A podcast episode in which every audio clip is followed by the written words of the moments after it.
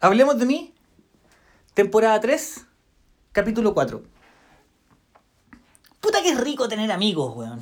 Puta que es rico tener amigos, puta que es rico tener amigos, lo vuelvo a decir. Tener amigos yo creo que es una de las cosas más bacanas que te puede pasar en el mundo. Eh, alguien que te acompañe, alguien que conecte contigo, que te entienda que, y que sea diferente a ti, alguien que es diferente a ti, con quien podéis compartir cosas, con quien podéis eh, juntarte en cruces de momentos que tienen en común, en cruces que tienen en temas. Eso es lo rico de los amigos, gente diferente a ti, con la que queréis compartir y con la que podéis compartir, con la que vais nutriendo tu vida, con la que vais construyendo tu gran árbol de Navidad. Cada amigo yo a veces siento que es un, una bolita en un árbol de Navidad que tú vais poniendo para adornar tu árbol y, árbol y construir tu vida, construir tu persona. Eh, yo he tenido la suerte a lo largo de mi vida de encontrarme con gente maravillosa que ha querido ser mi amigo eh, y amiga también. Y, y, he tratado de atesorarlo lo mejor que puedo. Yo por lo general no me siento tan buen amigo, porque soy despreocupado, no soy bueno para llamar, pero cuando yo me encuentro con mis amigos, cuando yo llamo a mis amigos, puedo estar 5, 6, 7 horas conversando. Una de las personas que yo siento mi amigo, pero no es un amigo que, yo vea o hable todos los días, es la Belén Mora, la invitada de este capítulo. La Belén, Belén Mora, Belenaza, para los que la conocen por Instagram o por sus redes sociales integrante en Morandé con compañía, comediante, estuvo en el Festival del Mue, donde le fue muy bien, una comediante que es más que admirable. Ella decidió ser mi amiga. Esa es la suerte que tengo yo, chiquillo. Ella decidió ser mi amiga. La Belén eh, es la primera persona como conocida del mundo de la comedia que me invitó a compartir escenario con ella como un igual. Así como, ven, actuemos juntos, eh, hagamos un show juntos, yo te invito. Eh, y ella me, me, invitó a Concepción, me invitó a hacer unas fechas con ella al Cachafaz y yo todavía recién estaba partiendo, llevaba creo que dos, tres años y tenía mis 30 minutitos de comedia que yo los tenía con mucha humildad, ¿cachai? Quería mostrar mi trabajo y ella fue, me plantó en el escenario con público de ella, con un público súper transversal, yo que tengo un humor súper de nicho, súper asqueroso, súper grosero, ¿cachai? Ella me dio la oportunidad de estar ahí. Eh, ella me cuenta, siempre me ha contado esta historia, pero nunca le he podido corroborar. Ella dijo que ella decidió eh, ir a verme a un show y fue escondida a verme actuar al comedy una vez que actué con el Andro Bukovic y le gustó mucho mi, mi show y por eso decidió invitarme. Eh, creo que que alguien se interese por lo que tú haces, al punto de ir a verte escondido, ¿cachai? Para conocer más de ti, para conversar contigo y para hacerte parte de su vida, eh, es una weá demasiado bacán que yo agradezco mucho y que siento que eh, cuando estoy alegando, estoy lloriqueando o ando con la depresión máxima y estoy a punto de ponerme la corbata al cuello, es de las cosas que me hacen pensar de nuevo como puta, en verdad, todos tenemos en la vida algo que, nos mantiene acá y por lo cual estar agradecido. Eh, a la Belén, como les conté, hablamos cosas bacanes, recorrimos recuerdos, hablamos de nuestros hijos, hablamos de las carreras, hablamos de hacer chistes. Un hermoso, un hermoso capítulo. Belén, te lo dije al final del capítulo, te lo digo al tiro. Te quiero muchísimo, weón. Hablemos de mí, temporada 3, capítulo 4. Aquí va. Yo nunca salgo a carretear con, la tarjeta porque soy rajá. ¿Cachai? Entonces, si estoy con cinco amigos, yo invito a los cinco amigos a tomar. Y esa noche me encontré con muchos amigos. Entonces, gasté recuerdo. mucha plata. yo decía a todos, ¿qué están tomando? Me acabo de acordar una vez que en el comedy me dijiste, Javier, préstame plata para una piscola y te pasé 20 lucas y volviste con cuatro piscolas nomás. ¿Sí? No me acuerdo. Sí. Me dijiste, préstame plata para piscola. Y yo tenía 20 lucas y ¿qué toma? Y volviste sin ni uno. Maldita sea. Es que es cara la piscola en el comedy en todo caso. ¿Valen 20 lucas? Más o menos. no sé, la verdad, nunca he pagado por una piscola en el comedy. ¡Eh! Ya. La que soy bacán, pero ¿por qué te vas haciendo la huevona o porque estás canjeando? No, no, no, no. De hecho, como que en, la única parte en que abuso de la confianza es en el blue. Porque en el comedy, no sé, como tú sabes, como aquí en Chile siempre hay sapos y hay gente que habla mal de una y después dicen que una se toma 10 piscolas, prefiero pagarlas ahora. Pero la próxima vez que, pero la próxima vez que nos veamos te voy a invitar 20 lucas en piscola tú eliges si, si son dos promos, si son dos promos siempre que salgo contigo, siempre que salgo, contigo, pasan dos cosas, una negativa y una, y una, positiva. La negativa, siempre que salgo contigo termino curado, y la positiva es que siempre termino teniendo sexo con una persona que yo no conocía esa noche. Ya, pero entonces, pero podríamos decir que yo te traigo buena suerte. O también, viéndolo por otro lado, que fomento tu alcoholismo, que no es culpa mía, es culpa de tu familia. Más de una vez me hay empujado contra gente, me hay enchufado Jamás. gente para que tenga sexuales. Jamás, Así como, Javier. Javier, tú hoy día tú jugáis conmigo como si yo fuera un Ken de Belén. Eh, ¿Tú estás diciendo que yo, yo soy como Jeffrey Epstein, algo así? Más o menos, agarráis No. dos personas, personas y me decís ya, ahora dense un beso. Y yo, pero Belén, No. ¿cómo dense un beso? Yo simplemente propongo actividades lúdicas para generar eh, vínculos entre mis amistades, nada más. Si tú le ves, si tú Ya le ves, si tú le ves el lado negativo a eso, ya es culpa de la crianza de tus padres. Yo no me puedo hacer cargo. No me he tomado la lamotrigina. La, la, la motrigina y ese qué tipo de, de antidepresivo de señora es ese? Por favor, estabilizador del ánimo, año 2020.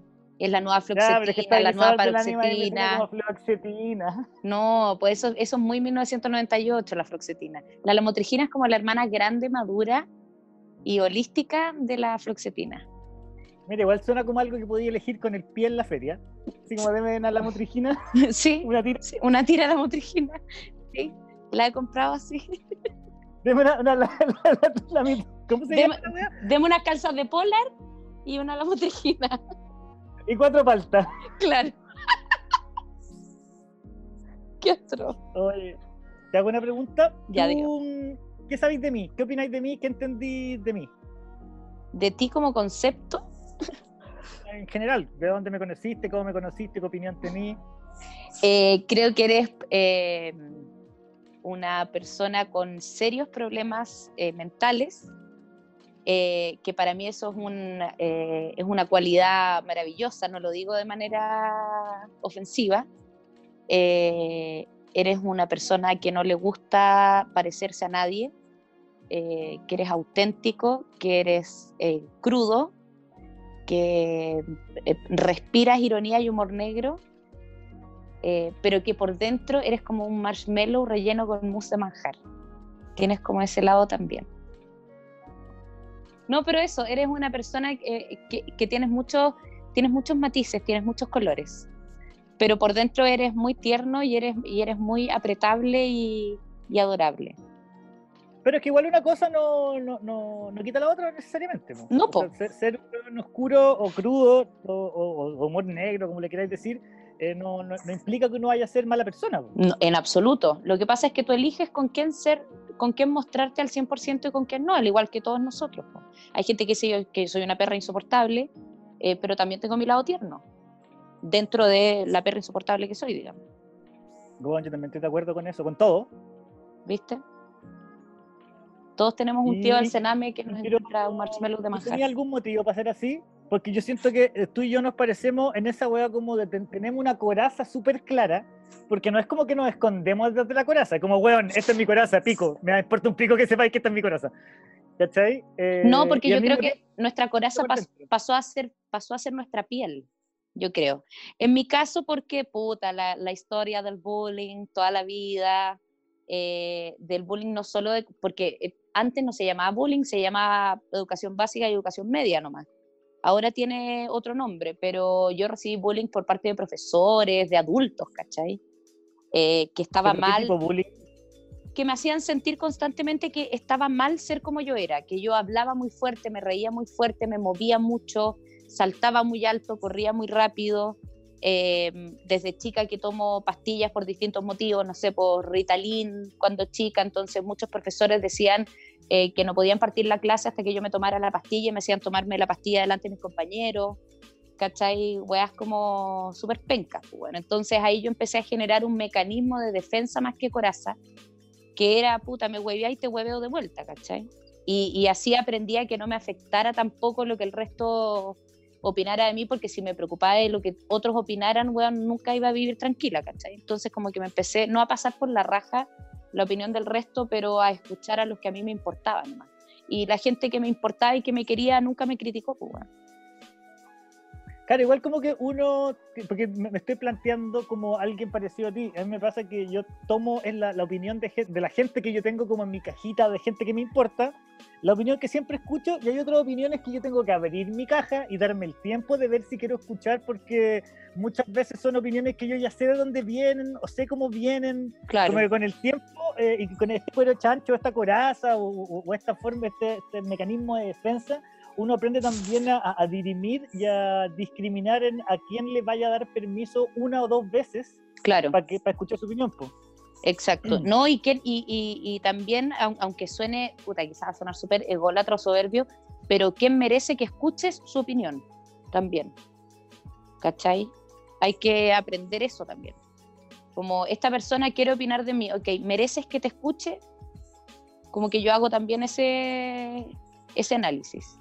¿Y las lecturas aprendiste con Porque a mí también me pasó cuando chico que me hueveaban mucho, me pegaban mucho, siempre fui el weón que nunca se supo quedar callado, me llegaron combos por todos lados, ¿cachai? Los profesores también me, me marginaban. Yo nunca pude postular, por ejemplo, a ser presidente curso. Puta, yo, yo sí, no, no a presidente, pero sí me las ingeniaba para estar de una u otra forma en la directiva. ¿Cachai? yo, yo, llegaba a estar en la directiva, pero como secretario o con weas sin responsabilidades. Obvio. Encargada de eventos. Eso era Claro, y cosas así. Yo me acuerdo que una vez entró orientador a mi curso porque el que era presidente de curso eh, se enfermó y no pudo volver al colegio en todo el semestre y hubo que hacer elección como flash de presidente de curso y yo me, me propuse y la orientadora me dijo, no, tú con las notas que tienes no puedes ser presidente de curso. Ah, claro, pues que antes en esos tiempos el presidente tenía que ser buen alumno, pues weón, weón, que yo tampoco tenía, aunque yo no era mala alumna, para nada, pero eh, de hecho salí con súper buen promedio al colegio, arriba de 6. Pero sí, ¿qué te creí? 700 y tanto en la prueba aptitud, weón. Sí, podría haber ingeniería.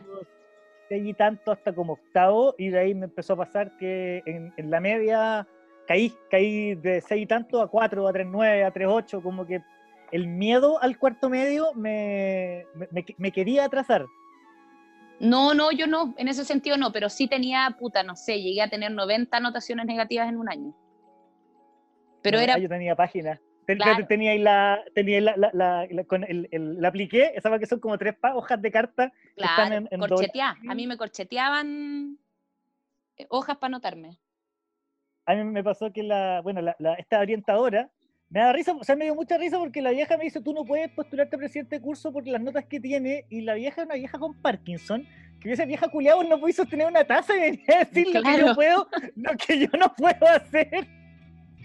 Coche su madre. No, mi, orientador era. Yo todas esas cosas las pienso y las digo. Eso yo creo que me, me, ahora más viejo, ya llegando a los 40 casi, estoy empezando a recién aprender a callarme las weas que me nacen como de la efervescencia. Puta, a mí me está pasando todo lo contrario, weón. Como que yo ahora, el viernes cumplo 37 y como que durante muchos años no dije ciertas cosas o me callaba ciertas cosas y como que ahora estoy en la parada de decir todo, weón. Pero no, pero todo en, a ver, no de decir cualquier weón que me salga a la cabeza. Pega? ¿En, la pega o en la vida diaria? En todas partes. Porque ponte tú en la pega, en la pega yo sigo más de, no sé si quedarme callado, pero más de ignorar. Como que, como que en la pega he, aprendido a dejar pasar weas por alto. Weas que me parecen estúpidas en realidad. ¿Cachai? Como no calentarme por pequeñas weas que son de concepto o que son despropósitos, ¿cachai? No, Pero en la vida diaria yo no aguanto ni una wea. No, yo ponte tú en, en, en, en todo orden de cosas, en lo profesional, en lo personal, en lo familiar, en, en relación de pareja, con amigos, etcétera. Ya si antes, ponte tú, me molestaba la actitud de alguien y decía, ya, ¿para qué le voy a decir si el no va a cambiar o la mina no va a cambiar? Ahora lo digo, ¿cachai? Eh, y en lo profesional también, como que aprendí a decir que no a muchas cosas, ¿cachai? Así como, oye, hay que hacer esta escena de este tema y si no, y, si no estoy de acuerdo por un tema de principio, digo que no nomás. ¿Cachai? Pero también... ¿Puedes darme un ejemplo de eso? Sin nombrar a nadie.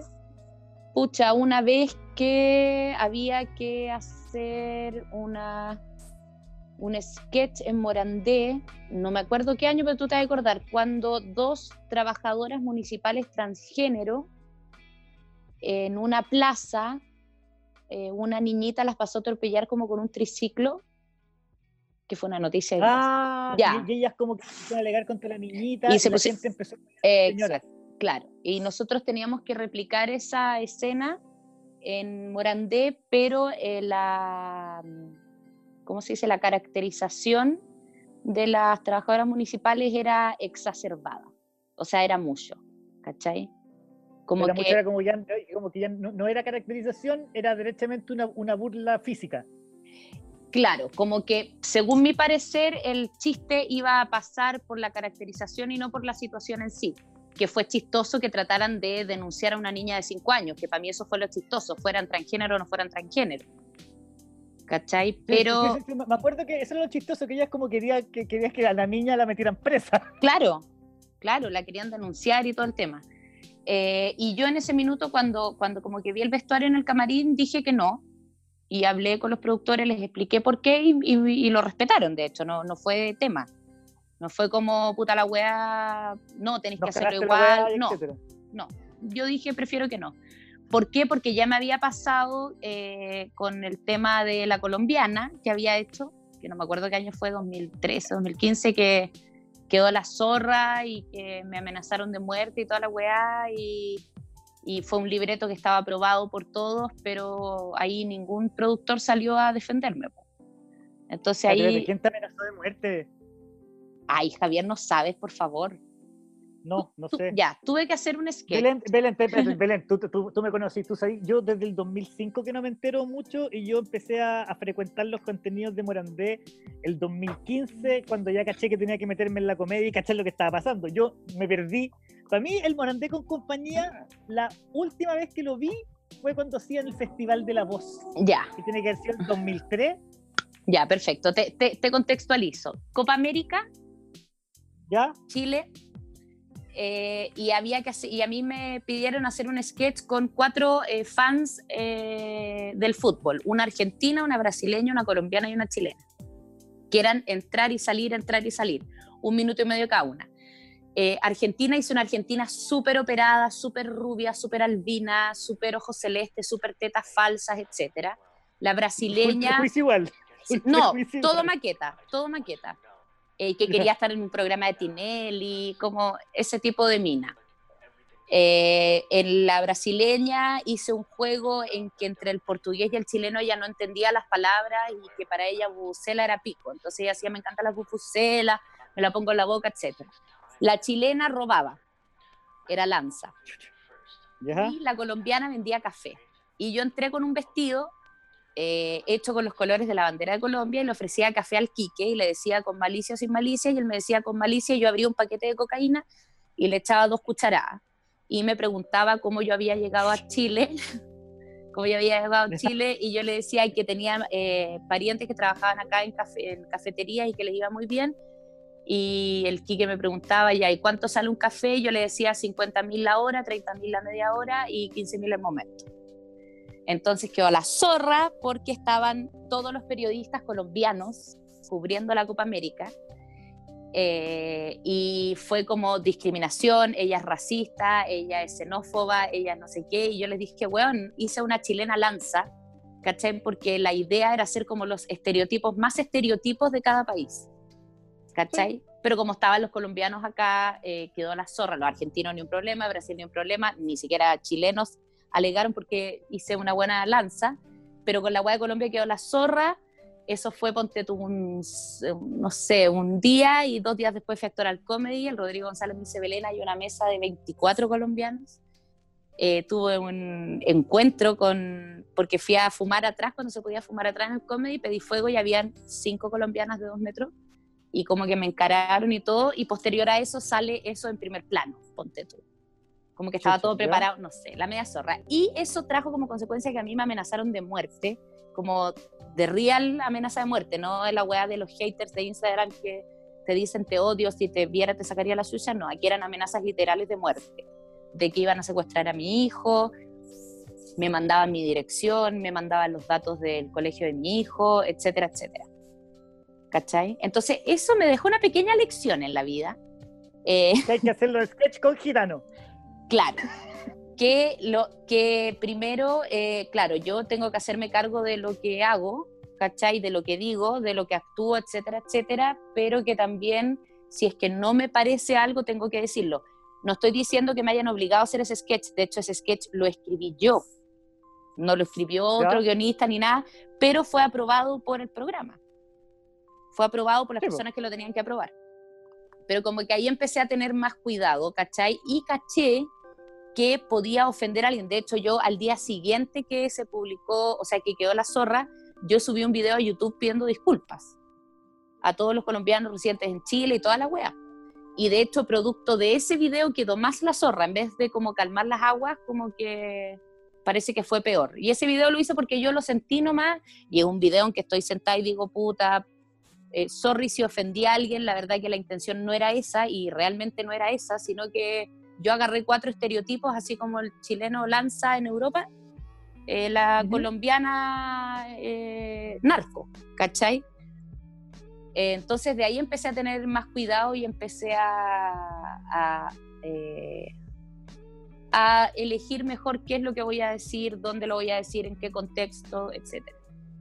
¿Cachai? Pero si, tú en, en, ese momento aprendiste lo que me estáis contando ahora, que es aprender a elegir mejor y todo, eh, ¿por qué tú decís que ahora te sentís con más libertad de decir cualquier weá porque sentís que eres una vieja orate? No, porque ahora me... Eh, ay, es que ¿cómo, cómo explicártelo? Es que me eh, llama mucho la atención que me digáis que el, paso, que después de lo que te pasó, el paso fue hacia adelante y no hacia atrás, ¿cachai? Como que te volviste más cara raja. Aunque tal vez tiene que ver con que pero porque ahora estáis pensando más. No, porque diciendo lo que pensáis. Estoy diciendo lo que pienso y soy más consciente de que llego a cierta cantidad de personas, por ende eh, puedo y tengo que decir ciertas cosas que otros no se atreven a decir, o no pueden decir o no tienen el espacio para decirlas. A ver, me, llama la atención, me, interesó mucho esto. Nada, pues como eh, tenerle un poco de respeto a la visibilidad que, que, tengo en este momento. Ponte tú, no sé, en Instagram, ponte tú. Tengo un millón doscientos y tantos mil seguidores ¿cachai? ¿Cómo puedo aprovechar eso? Eh, siendo influencer nivel Kelly, asociándome con muchas marcas grandes y ganando millones, puta puede ser, pero he rechazado muchas ofertas porque no, no van con, conmigo. O sea, no te voy a ofrecer una hamburguesa vegana porque me encanta comer animales, por ejemplo. Pero sí... No, pero no vaya a tú, tú eres súper... Si trabajáis con una marca, me estás diciendo que tú vais con marcas que en verdad sí, te, sí, sí, sí vayan con tus con, tus valores, con, tu, forma de ser. No por 20 millones vaya a decir que el Jumbo es la raja sin encontrar que el Jumbo es como el pico. Exacto. Me encanta el Jumbo todo esto que hoy día. A mí me encanta el Jumbo también. Me encanta, huevona. Es que el, el Jumbo, puta que es bueno el Jumbo. Es que tiene la mejor variedad de productos de limpieza y una que es eh, Clean Queen, que le encanta limpiar, eh, pero bueno, eso es otro tema. Eh, entonces, ¿qué estoy haciendo? Trato de ocupar mis redes sociales para primero para mostrar cómo soy, que me importa un pico subir una foto sin filtro, por ejemplo, estoy hablando desde lo más superficial. Eh, también cuando hago un live hablo las weas que pienso, que siento, que no tienen que ver, por ejemplo, con el pensamiento de mi jefe. En el caso del Quique, ponte tú que es, que es de derecha, yo no soy de derecha, lo digo abiertamente, critico lo que quiero criticar. Si encuentro que Piñera está hablando weas, lo digo, ¿cachai? Antes tenía más mesura en eso. Como que sentía que, que no podía decir ciertas cosas porque mi pega podía estar en riesgo. ¿Cachai? Y, con el paso del tiempo me di cuenta que, estoy en mi pega porque lo hago bien, no por, por mi pensamiento político o ideología política. ¿Cachai? Y si el día de mañana. Me... en comedia igual, pues. O sea, lo, que tú hagas en comedia igual te compromete, que era yo no, Obvio. Con lo que estás haciendo, con, tu ideología. O sea, yo, yo, no haría, por muy gracioso que fuera un sketch, yo no haría un, un, sketch apoyando a la derecha. Claro. Claro. Por ejemplo, a mí me mandaron un mail hace, mm. a ver cuánto habrá sido, el año pasado, post estallido, de una agencia que quería hacer un video como de limpia las calles, no sé, no me acuerdo bien, pero puta, como que se me apretó la guata y empecé a buscar y no sé qué, y claro, la agencia como que tenía relación con un partido político de derecha. Entonces al final era como hacer una campaña de limpiemos las calles de la suciedad, entre comillas, como limpiemos las calles de las protestas, y dije que no, y era caleta de plata. ¿Cachai? A eso me refiero. que, cuando, tienes ese nivel de compromiso eh, político, te tienes que ofrecer mucha plata. Claro. ¿Cachai? Eh, y de hecho nunca me he metido en política, eh, en política, en partidos, ¿cachai? Porque... Pero tenéis clara tu visión igual, tenéis claro lo que queréis para el mundo. absolutamente, pues, quiero cualquier wea menos un gobierno de derecha. cualquier cosa. O sea, weón, el perro de los memes se tira presidente y yo voto por ese weón, hoy, porque lo encuentro más capaz. ¿Cachai? Yo me acuerdo cuando estaba Lagos, que yo sentía, yo decía, en mi corazón decía, estaba en un gobierno de izquierda yo, lo, lo, miraba así y después, puta, nos desilusionó a todos. Es que yo creo que todos nos han desilusionado a todos. De hecho, si tú, por ejemplo, mañana tuvierais que votar por el próximo presidente, ¿por quién votáis? No sé quién se está candidateando. No, el candidato que tú queráis. Pero es que como la forma en la que me lo estáis planteando, me estáis haciendo votar por alguno de los partidos que ya conocemos. Ponte tú, yo le tengo mucha fe a Jorge Sharp al alcalde de Valpo. yo no tanto. ¿Cachai? Yo no le tengo tanta fe a, creo que Sharp es de esos hueones que funcionan bien en ambientes chicos. Como la BIM de alcalde, po. Como, como Jadwe, que Jadwe lo encuentro seco. Jadwe es un hueón que una vez me fue a ver un show, lo invité por Twitter y llegó y pagó su entrada, cosa que nunca se había visto en un comunista. y... pagó su entrada y y, mm, ¿cómo se llama esto? Puta, empecé a conversar con él y sabes que me, pasa que siento que son súper buenos hueones y, lo mismo que pasa con la Vinta, como el y tú, que son súper buenos hueones cuando ellos tienen la decisión en sus manos todo el tiempo. Un alcalde es como un rey, tiene mucho más poder en términos eh, reales, ¿cachai? Claro. Un alcalde de te hace el tiro. En cambio, un presidente tiene que pasar una ley, mil huevas, ¿cachai? Entonces siento que es súper difícil decidir por quién votaría así. Yo no le tengo mucha confianza al Frente Amplio. Yo siento que el Frente Amplio son muchos niños letrados que pelean más en Twitter y están preocupados de ser protagonistas de la revolución que de hacer la revolución. Exacto, yo también pienso lo mismo, ¿cachai? Yo tampoco me identifico con todos los del Frente Amplio ni de la revolución. El Gonzalo Winter, ponte tú, me encanta, el diputado. Encuentro que, un Aparte, pero aparte que es un weón que, habla, que, le creo cuando habla, ¿cachai? el weón me da confianza, pero también siento que son weones que le faltan como caleta de años de maduración para el cargo de la presidencia, porque igual si tú pensáis, Javier, eh, por ejemplo, si, si, tú fueras presidente o si yo fuera presidenta, eh, ¿qué es lo primero que haríais si tuvierais que llenar cargos, eh, no sé, por ministro de la Cultura? Empezar a llenar con la gente que tú conociste. Sí, pues, weón. Si esa weá es una weá que nadie puede negar, si hasta en los fondar pasa, pues, weón. Que te dicen, weón. presidente ya, sí. Belén Mora del Ministerio de la Mujer. Pero obvio. Esa es la weá, ¿cachai? Mm. Todos lo haríamos.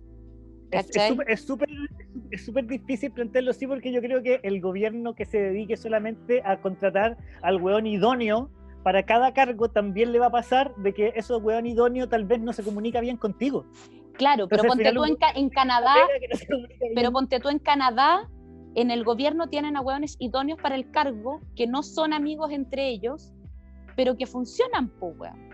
¿Cachai? Entonces el weón, que, el weón o la mina que salga presidente tiene que ser un weón tan bacán que sea capaz de hacer lo que nosotros dos no estamos dispuestos a hacer, que es no apitutar a nuestros amigos, ¿cachai? Sino que poner a personas idóneas para el cargo, weón. La, la, la mina que tienen ahora de ministra, la Marcela Santelice, me estáis hueveando, pues, weón. No, sí, el Ministerio de la Mujer me está hablando, sí. Sí, me estáis hueveando. No, y la campaña que tiraron hoy día. ¿La del abuelo? La del abuelo que la bajaron ahora.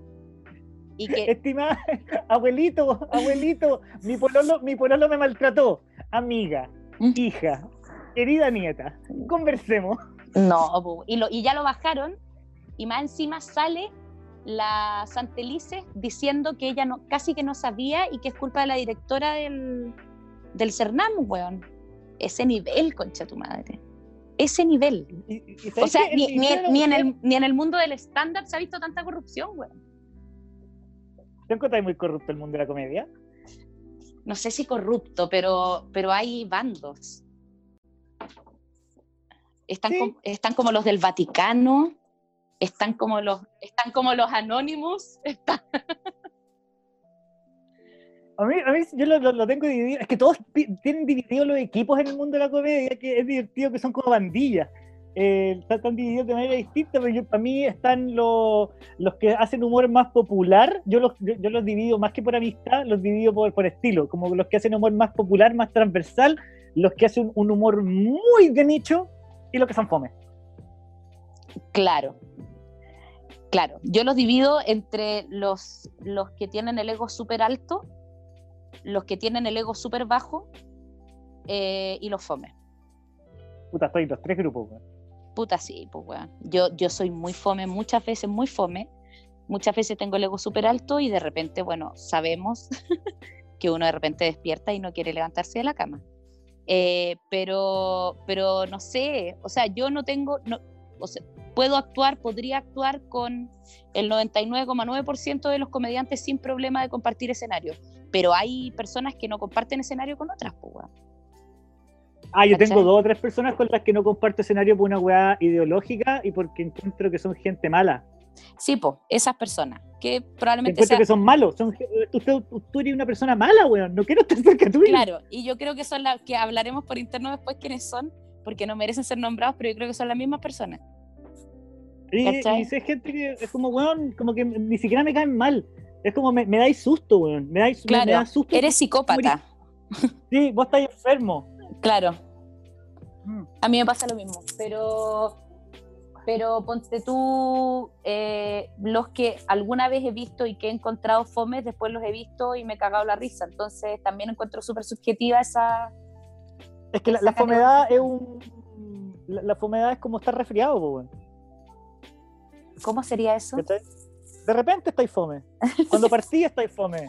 O sea, yo no conozco a nadie, los hueones, por ejemplo, de los que yo he visto haciendo comedia desde el principio, todos los que partieron buenos, así como que sacaron los primeros chistes buenos, después se ponen malos. Y los que partieron siendo malos, después se ponen buenos siempre. Sí, pues porque tenéis que conocer el fracaso y, el, y la pifia para apreciar el aplauso, pues, weón.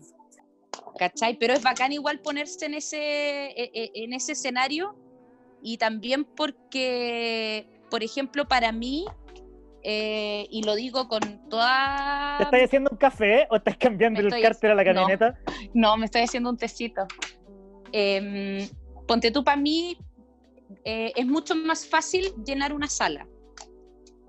Porque salgo en la tele, porque Morandé, ahora la voy bailando. Es mucho más fácil llenar una sala. ¿cachai? Entonces eso me hace estar cuestionándome siempre si es que la sala está llena porque yo soy buena haciendo stand-up o la sala está llena porque la gente me vio en Morandé. ¿Cachai? Y soy súper consciente Pero si la gente te vio en Morandé es porque, y te va a ver al show, porque para mí el tema de levantar la raja y pagar aunque sea una luca para ir a sentarme a otro lado a ver un hueón hacer algo, encuentro que un tremendo esfuerzo que hace la gente. Claro, pero yo siempre, o sea, no siempre, pero muchas veces eh, o sea, parto de esa premisa cuando hago un show, entonces como que me esfuerzo mucho eh, en, no defraudar al público, ¿cachai? Porque hay gente que efectivamente va a verme y me lo han dicho, ¿cachai? Yo vengo a verte eh, porque me gusta lo que haces en Morandé. Y yo les explico que lo que van a ver no tiene nada que ver con lo que hago en Morandé, que es stand-up, que hablo de otras weas, etcétera y muchas veces me han dicho, ay, no me gustó lo que hiciste, eh, me esperaba otra cosa, yo quería tal personaje, y, otros que me han dicho, ay, qué bacán, weón, que así esta wea, ¿cachai? Pero como que tengo esa, no voy a decir carga, pero esa wea también, ¿cachai? O sea, es que es una carga y un privilegio, porque por un lado, no andáis sufriendo de si el show va a tener 20 o 30 personas. Claro. Porque para mí mi miedo más grande, ponte tú, no son los chistes. Yo estoy tranquilo que puedo generar un buen material. No creo que el mejor, pero un, súper buen material sí. Pero eh, eh, irme en la micro, en la bici o en el auto, como me vaya, ¿cachai? Camino al show e ir pensando si va a llegar gente. Claro, ponte Esa weá yo creo que rompe más shows y me ha cagado más shows que el hecho de haberme equivocado en el escenario. Ponte tú, me pasó ahora que hice la semana pasada, antepasada, el primer stand-up online y yo estaba cagada de miedo. De hecho, a mí, Mario y Rodrigo, que trabajan conmigo, hace un mes antes ya me habían dicho, bueno, hagamos stand-up online, y yo les decía, no, pero qué weá más rara, pues, ¿Cómo vaya a hacer stand-up online? cómo no escuchar las risas, no verle la cara a la gente, lo encontraba muy freak, ¿cachai? Eh, y estuve viendo a muchos compañeros que hacían stand-up online y empecé a cachar que ya que no se les veía difícil a ellos, ¿cachai? Que me cagaba la risa, de hecho les pregunté a alguno, oye, ¿cómo es la weá de hacer online? Me decían, bueno, es súper raro, eh, no sentís la risa, estás como hablando solo en tu casa. Y ya, cuento corto, me, me salió un evento empresa, que era stand-up online, ¿cachai? Eh, que era para el Día de la Madre. Y hice un material, se supone que tenía que hacer 20, 25 minutos de stand-up y después media hora como interactuando con la gente y terminé haciendo 45 que no me di cuenta porque como que la weá fluyó porque al final es como estar hablando solo. Pues, eh, claro, es que al final estáis recitando el, el material y, no hay respuesta, y como no hay respuesta, no te caes esperando la risa, ni te no, esperando y no paráis, Y el único feedback que yo tenía en ese evento empresa era un chat y que yo leía ja ja ja ja ja ja ja ja ja ja ja ja ja ja ja y que es súper freak, que cuando tú le cuentas un chiste a un amigo y te responde ja ja ja, puta, tú decís, este weón me lo mandó para cumplir, no sé. Bueno, es y que esa es la weá que me pasa a mí, pues yo digo, es muy raro. pero, pero ¿cuántas veces en la vida a mí alguien me ha dicho algo y yo le respondo jajaja? Exacto. yo me estoy riendo. Exacto. Entonces ya, la weá me fue bien con ese evento me fue la raja, como que la gente de la empresa quedó fascinada, que, bueno, nunca pensaron que iba a ser tan bueno, no sé qué, y ahí, puta, se me paró la pluma y le dije a Mario, ya, bueno, hagamos un stand-up online. Y lo hice y el mismo, puta, yo apuntaba a vender 200 entradas, ponte tú. Y de repente Mario me decía, Belén, van 500. Y yo, concha tu madre. Belén, van 600. Y el mismo día se vendieron 500 más.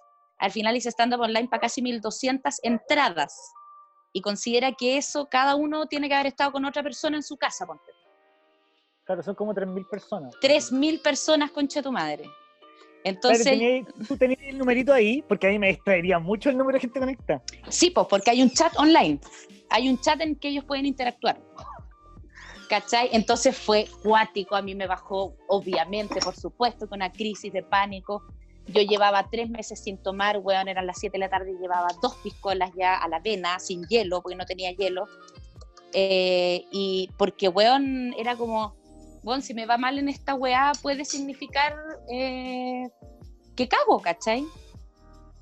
Porque me ha costado tanto como llegar donde estoy que cualquier weá puede significar fracaso, pues, weón. Como tú decís que algunos que parten bien después se van a la chucha, yo siempre estoy pensando en que me voy a ir a la chucha en el próximo show. ¿cachai? Como que me pongo muy ah, nerviosa. Pero es, uno, es tan bueno como el último show, ¿no?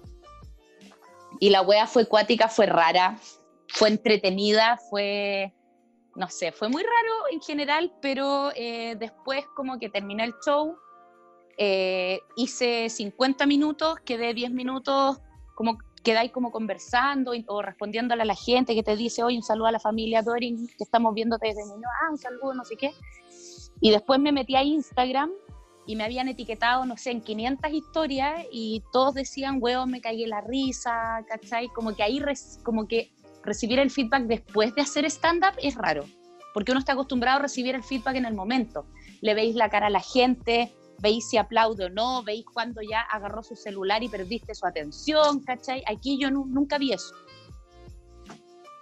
¿Cachai? Lo vi después yo también yo tengo la costumbre de ir a saludar a la gente y agradecer a la gente en las mesas después del show, como hacer un... Claro. termina el show y en minutos salgo. Y esta weá, no sé cómo. Yo todavía no lo hago y cada vez que lo pienso me pongo un nivel de ansioso. No, es heavy, weón. Yo ahora tengo otro el 12 de junio, de este viernes al otro. Porque más encima no tenía ese tiempo como de mentalizarte que es de tu casa al show, sino que el show es en tu living, tenés que ir a esconderte a tu pieza. Claro, no, si es cuático. Es heavy la wea pero ya me tiré y ya lo hice una vez y, a darle nomás, pues bueno, y me fue la raja, económicamente, puta, la zorra la wea. Eh, y ahora voy a hacer otro el 12 y el 10 voy a hacer uno como con 80 mujeres, que es eh, esto, eh, está organizado por la coordinadora 8M y que todo lo que se junte va para las joyas comunes. Ah, ¿Cachai? y ahí ponte tú, ahí, weón, hay una selva de comediantes que vamos a estar. ¿Cachai? O sea, si te metís somos como 30. ¿Y ese es el del indio o es el, el, no, este es el de la coordinadora 8M? Porque el indio está haciendo otro. Sí, el indio también parece que va a ser una maratón de, de comedia. También caché que, puta, parece que lo anima la Karen Dogenbailer, hay como 80 comediantes, weón, o más, no sé. Es muy grande esa... Son tan raros porque le meten fachos siempre entre medio, weón. Sí, no, no, hay, no tengo mucha información respecto de, de, ese evento, lo único que sé es que en el, afiche hay tantas personas que no se alcanza a ver quiénes son. No, no se cacha nadie. Es como un afiche de la Teletón, es como, no sé, es súper grande. Puede ser un afiche de los más buscados de Chile. Claro, también, ¿ah? Puede ser. Es como, una, es como una portada de las páginas amarillas del 84. Claro, pero, pero yo creo que ahora como que los comediantes estamos obligados a, reinventarnos y a, meternos en lo digital y, y quizá esta weá del stand-up online sea una realidad por lo menos seis meses más. Por lo menos, yo creo. ¿Cachai? Entonces hay que adaptarse a los tiempos. el humor online, yo creo que está clarísimo hace calete rato. El tema es que el, a mí me pasa todavía con el stand-up que siento que es un poco forzado el formato. ¿Cachai? Que, a la plataforma, para hacer stand-up en sí, encuentro que, la, plataforma debería ser mucho más completa, pero hay un montón de formas de hacer humor. Sí, po. y, por ejemplo, han habido eso. hay muchos podcasts, weón, que eh, tengo un amigo que tiene uno que se llama Francamente y que, weón, es para cagarse la risa porque es escuchar a una persona hablar con una amiga nomás, ¿cachai? Y en este minuto la gente está tan angustiada, estamos todos tan angustiados porque, weón, literalmente este año se acaba el mundo, weón.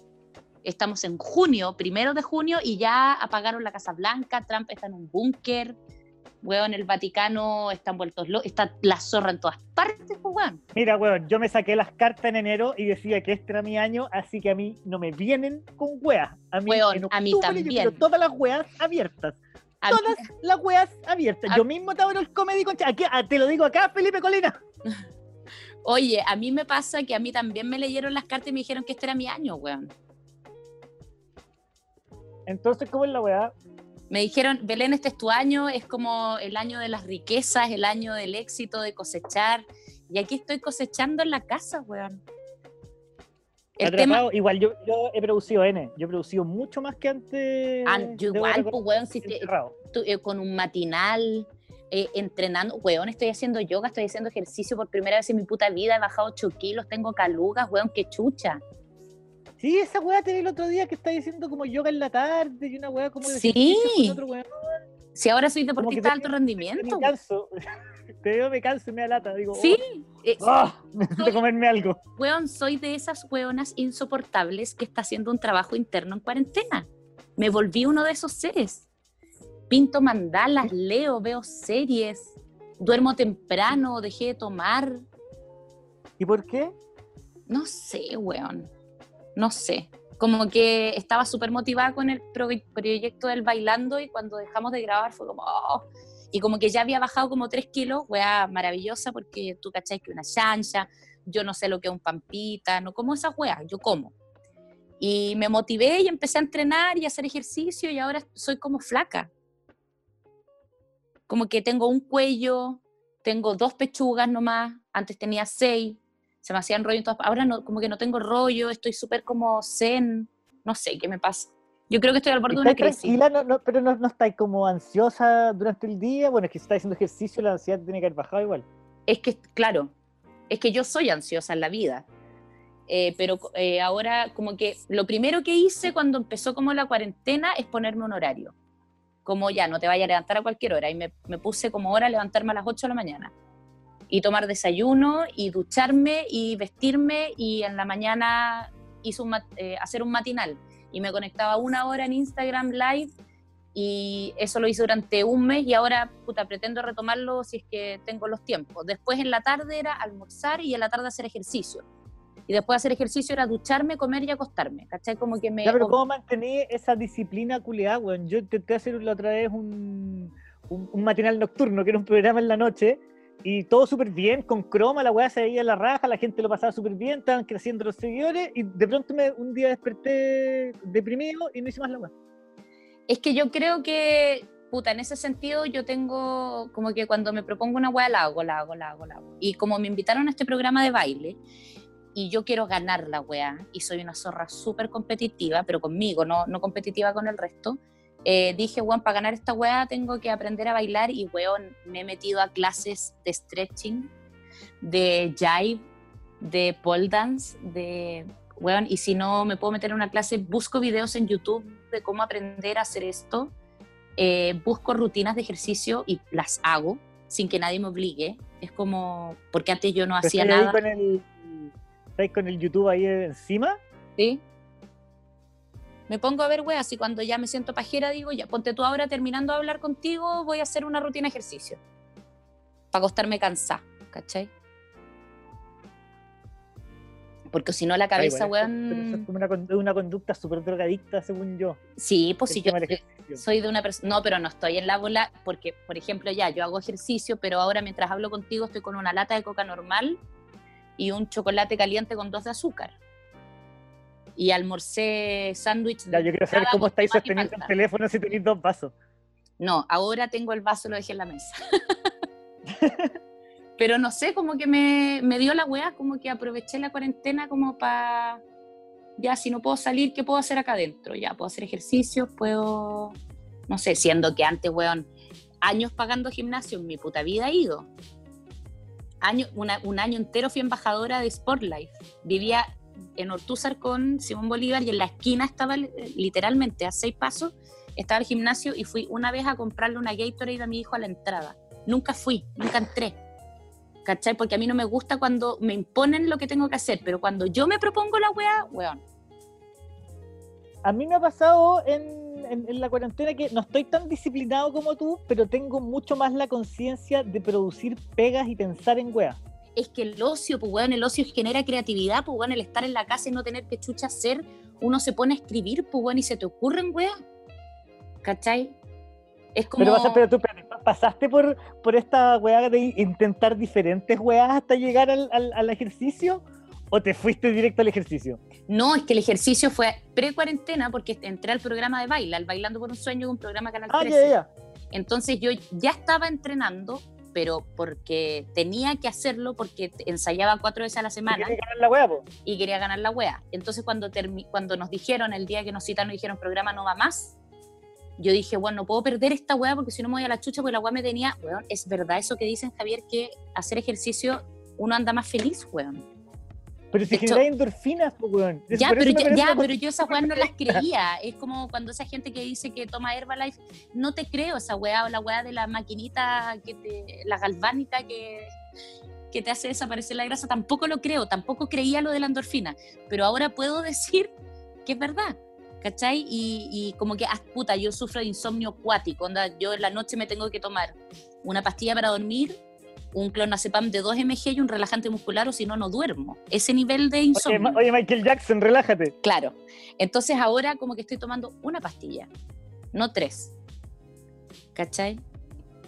Y es por el ejercicio. O sea, tú lo pues, estás viendo reflejado en tu vida. Sí, bueno, a cagar. Y ando con más energía, y ando más buena onda, y, y aparte me doy el tiempo de escribir.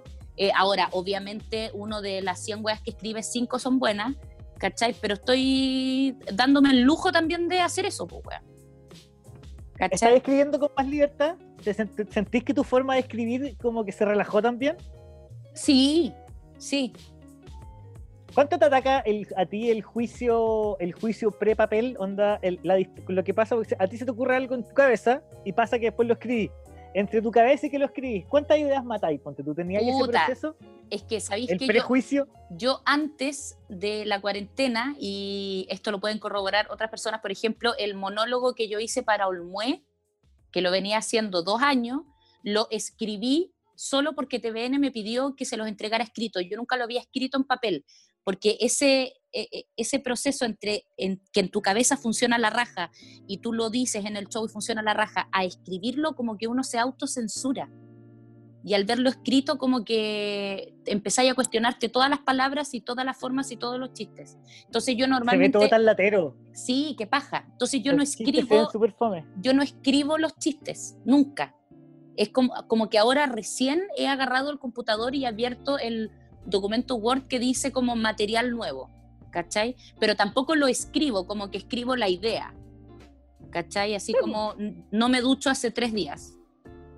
¿Cachai? No escribo como todo el, el, desarrollo de la idea, escribo la pura idea, como el, el punteo. las palabras claves que te hacen a ti acordar. Exacto. Pero no, no tengo esa weá de escribir así, irme en volar y escribir cinco páginas y después revisarla. Me carga esa weá de revisar. De hecho, cuando. No, no, no, no, no, no. Yo te hablo de escribir como cada uno en su proceso, como escribirá, ¿cachai? Claro. Pero me, me, está, me está pasando que yo como que estoy sintiendo el día que no escribí.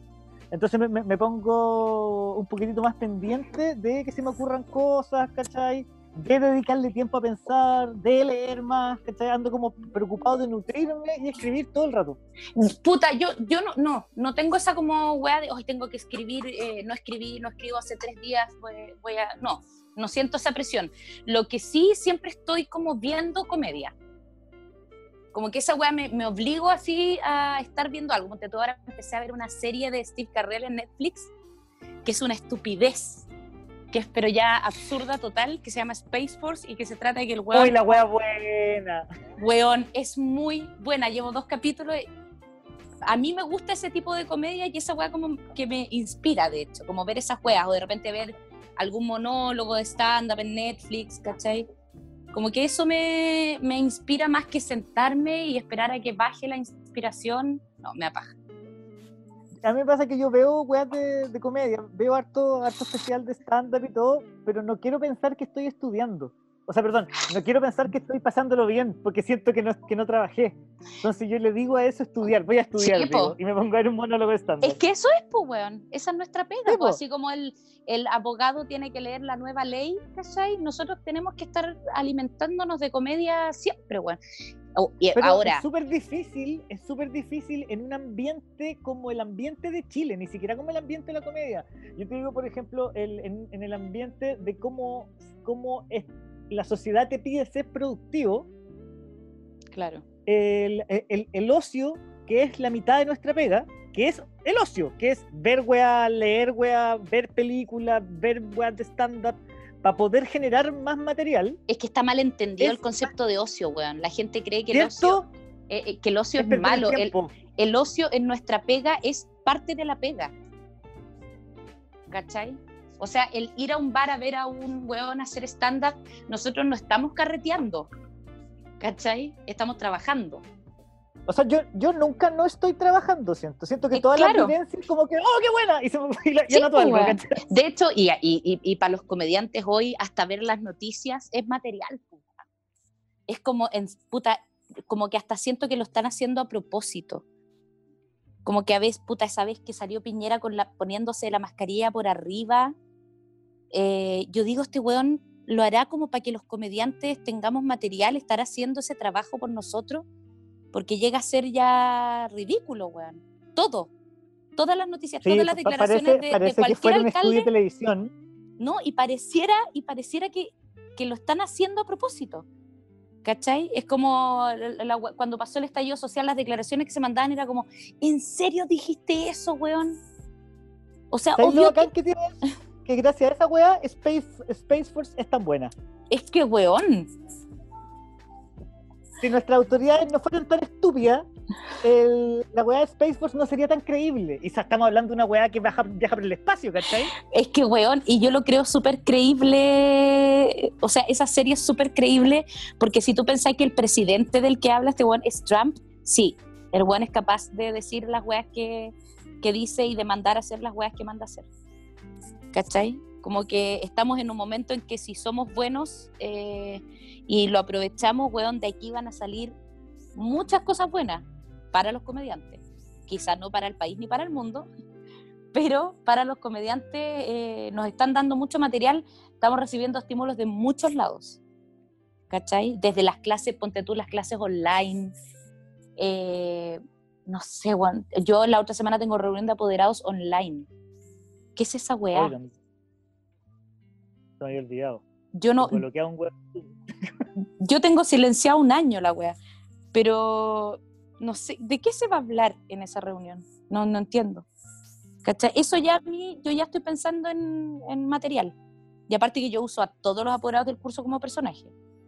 Todo lo que yo he hablado en mis monólogos, hay una persona que existe y que es así. ¿Cachai? En, la, en las reuniones de apoderados son un, abanico muy interesante de gente. Es toda la gente. No, es, es una selva la weá, como yo lo digo.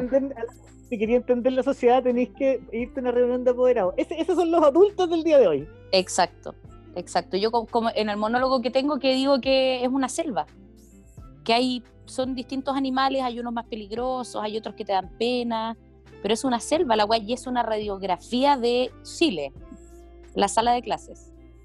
¿Cachai? Pero es que es, raro que. Es raro que sea. Que, me parece súper raro que, estos hueones lo estén haciendo así. Que sean tan ridículos todo el rato, porque es como si no se estuvieran viendo es como que de verdad todo esto es un estudio de televisión, es como que de verdad todo esto es una broma, es, como que es verdad que todo es mentira, ¿cachai? Y esa weá es lo que más angustia, weón. Porque no estoy viendo un presidente y ni siquiera es el mío. Son todos los presidentes del mundo. Exacto. Que están haciendo al mismo tiempo para todos lados dándose vueltas entre sí. El otro día la NASA tiene unos videos de que habían ovnis, pues bueno, así como ya, uh, claro. para distraer. Claro. Y nadie cachó, obviamente que nosotros sí, porque nos gustan esos temas, pero ponte tú ahora como que todo lo que dijo Salfate siempre y todo lo que decía el viejo curado que salía con el cartel de cartón en la película gringa, esos hueones tenían razón de todo. Pero siempre supimos. Eh, Nosotros sí, pero el resto de Chile no. Nosotros siempre hemos sabido. ese, ese weón que, pasó. Todos miedo de aceptarlo. Ese, ese weón que pasó andando en bicicleta en ese reportaje o en esa nota de no sé qué canal que dijo todo esto es culpa del 5G, ese weón también tiene razón, ¿cachai? La wea es cuática. Ya, mira, ya no sé. No, weón, es que te puedo dar una explicación que te, te, mando a la chucha. Yo te creo, yo te creo que el 5G y yo te creo que el 1G nos hace mal de alguna forma. O sea, yo estoy seguro que la tele, prender la tele, tiene un rayo ultramagnético que hace que me dé cáncer a largo plazo. Claro. ¿Cachai? El tostador, el celular, todo. No, todo pero, me da cáncer, pero weón, con la bola del 5G, si es que eras hipocondríaco con la weá del 5G, te voy a ir a la concha de tu madre. Porque es cuático porque el 5G eh, expande un tipo de ondas que hace que tú vibres en una frecuencia más baja. Con Oye, la opinión vertida en este programa. Tenéis que poner eso al final.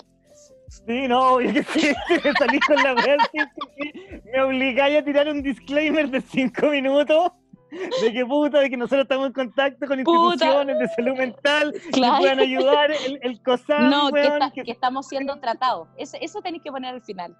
Las opiniones vertidas en este programa son de personas que están siendo tratadas actualmente. Mira, con esta weá me estáis haciendo. voy a tener que cambiar de, de categoría el podcast de comedia a conspiratorio. Obvio, pero weón, es verdad, espérate a que Anonymous lo diga nomás. Sí, ahora, cuando Anonymous lo dice, es verdad. Pero te enteraste por mí. antes competía con Neo Canoe y ahora va a tener que competir con Pedro Ángel en su podcast. Sí, no, pues, no, no hablemos de Pedro Ángel, por favor. Yo estoy hablando de otra categoría de humanos, pues, weón. No, sí. Yo quiero saber por qué Pedro Ángel se parece tanto al temucano. No, eh, eso es, eso es perturbador. Eso es perturbador. Esas son cosas que me perturban, por, ejemplo. Se parece tanto y por qué el temucano siempre anda con, gorro. No sé. Y con niñas parece también. No, no, parece que tenía una, secta. Weón, qué chucha, weón. pero ¿cachai que nosotros somos de una generación que nos, que, que nos cagaron toda la onda, weón? Porque nosotros somos de la generación de que Álvaro Salas era chistoso era súper chistoso y nos reíamos con Álvaro Sala y de sí, pero también es mal, pero también es mal padre y también, eh, no sé, entonces como que me cagaron, me cagaron con Álvaro Sala. Tito Fernández era el temucano y tenía esa canción linda de la Casa Nueva y ahora tiene una secta. Como que nos están cagando la infancia. ¿Cachai? Es como... Todo partió con el profesor Rosa. Sí, no, pero el profesor Rosa fue lo menos. Don Francisco era ese, ese hombre bondadoso y dulce que reunía millones y millones para tantas personas y ahora es, weón, lo que es, ¿cachai? Perverso, no sé. Como que todas las imágenes que nosotros, es como lo que pasó también, yo creo, en algún minuto con Disney y toda la weá, pero como que somos una generación súper eh, eh, golpeada, weón, por las figuras que nos vendieron cuando chicos, weón. Es que son, eh, nosotros éramos monotemáticos, pues éramos mono, monocanal. La, única forma de que teníamos nosotros de informarnos antes era la tele, pues. Entonces Álvaro Sala era el único culiado que aparecía, por ende, era el weón más chistoso y eso es lo que era ser humorista. Es lo que entendíamos, pues, Exacto. O sea, yo me reí, yo mira, yo la verdad debo ser súper sincero, yo no me reía mucho con el Checo Pete nunca, porque no, no, lo, no me parecía gracioso ver un buen borracho, ¿cachai? Pero, o que, o que aparentaba ser y puros chistes del pico, a mí como que no me, no, no, me faltaba como una, algo de sustancia, pero algunas weas sí las disfruté, ¿cachai? Pero me pasa que era también lo único que había, entonces eso es lo que se entendía como humor y fin. No, y, y, aparte que la gente, no, y, y aparte que uno antes validaba lo que salía en la tele como lo que era bueno cosa que ahora ya no pasa. Ahora no, ah, porque algo esté en la tele es bueno. En televisión abierta estoy hablando. Antes, ponte tú, si había una teleserie eh, y salía en la tele, era buena, ¿cachai? Eh, y si una serie no había salido en la tele era porque no era buena, ¿cachai? Entonces crecimos como con ese concepto. Ponte tú, yo me comparo con mi hijo, pues, que tiene 15 años, y el weón está súper informado de todo, ¿cachai? Porque también tienen cómo informarse, pues, nosotros no teníamos redes sociales ni Twitter para enterarnos de lo que estaba pasando en Estados Unidos, por ejemplo. No teníamos pico idea, para nosotros Estados Unidos era Disney, era Hollywood. Y era. No, y, posiblemente si esto hubiera pasado en los 80, nosotros nos habríamos enterado de que, uy, pequeños disturbios en Washington, fin. Claro, y en una, en una columnita chiquitita, en un diario muy chiquitito, ¿cachai? Y todo que obviamente hubiera sido culpa del negro. Exacto, obvio, o del ruso. de Floyd. Claro. eran los negros y los rusos los malos. ¿Cachai? Pero, puta, ahora yo, no sé, eh, en el almuerzo mi hijo nos mostró un, eh, el video de Anonymous, eh, del COVID, la weá de Pizzagate. De, el buen está informado, sabe perfecto todo, ¿cachai? Sabe lo que es una funa, puta, nosotros nos enteramos grandes, ¿cachai? Lo que es una funa, pues, weón. Porque nosotros no nos habríamos atrevido a funar a alguien también, porque somos de esa generación. En la época que nosotros. Sí, pero nosotros no. pero nos... a, los, a, los milicos que, que, eran de la DINA. Sí, pero por ejemplo, pero yo no viví eso porque yo vivía en Punta Arenas. Yo nunca me enteré de eso. ¿Cachai? yo vivía en un círculo, eh, eh, yo vivía en un círculo súper cerrado, ¿cachai? Yo me vine a, literalmente a enterar a los 12 años de todo lo que había pasado en Chile. Yo no tenía idea porque en mi casa tampoco se hablaba del tema. ¿Cachai? Porque mi papá, ponte tú, es de derecha y mi mamá es de izquierda, por ende no... Y mi abuela trabajaba en la vicaría, ¿cachai? Pero no se hablaba de eso en la casa. cuando nosotros éramos chicos no se hablaba de política, ni de religión, ni de nada.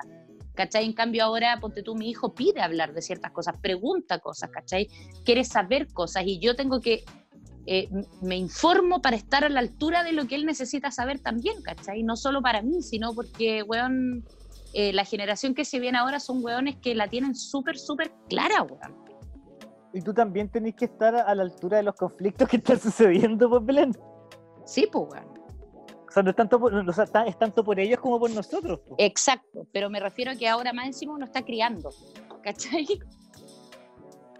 sí, a mí me pasa, mi, hija grande como que anda re preocupada del tema de, papá, explícame el tema de la nueva constitución, claro. Eh, en qué crees tú, y, tiene esa postura de qué opinas tú.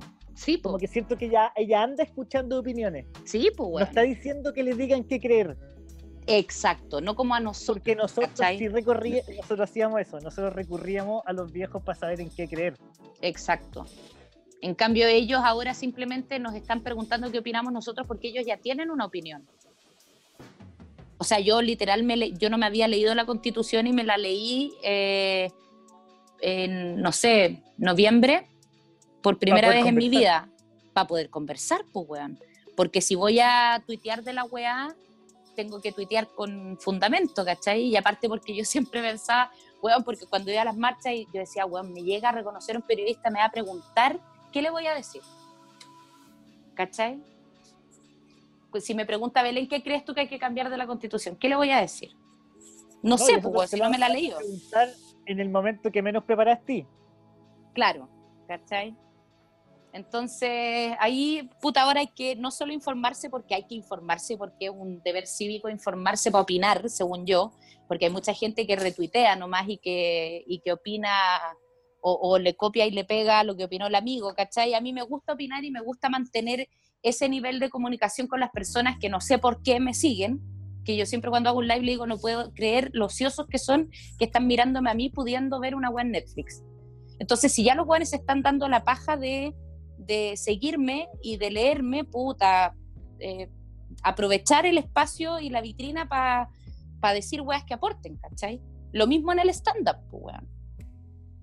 O sea, subirse a un escenario para mí es una responsabilidad súper grande y no va a subirte sobrio o no, yo puta mil veces me subió con seis piscolas a hacer stand-up, ¿cachai? Pero trato de que lo que yo diga signifique algo, ¿cachai? Que les quede algo en la cabeza, no, estoy, no quiero cambiar el mundo, pero que los hueones si al día siguiente le preguntan de qué hablo la Belén, se acuerden de algo, ¿cachai? Porque también hay personas que hacen monólogos de una hora y media y tú al otro día tratáis de acordarte que hablaron y no te acordáis de ni una hueá porque no dijeron nada, ¿cachai?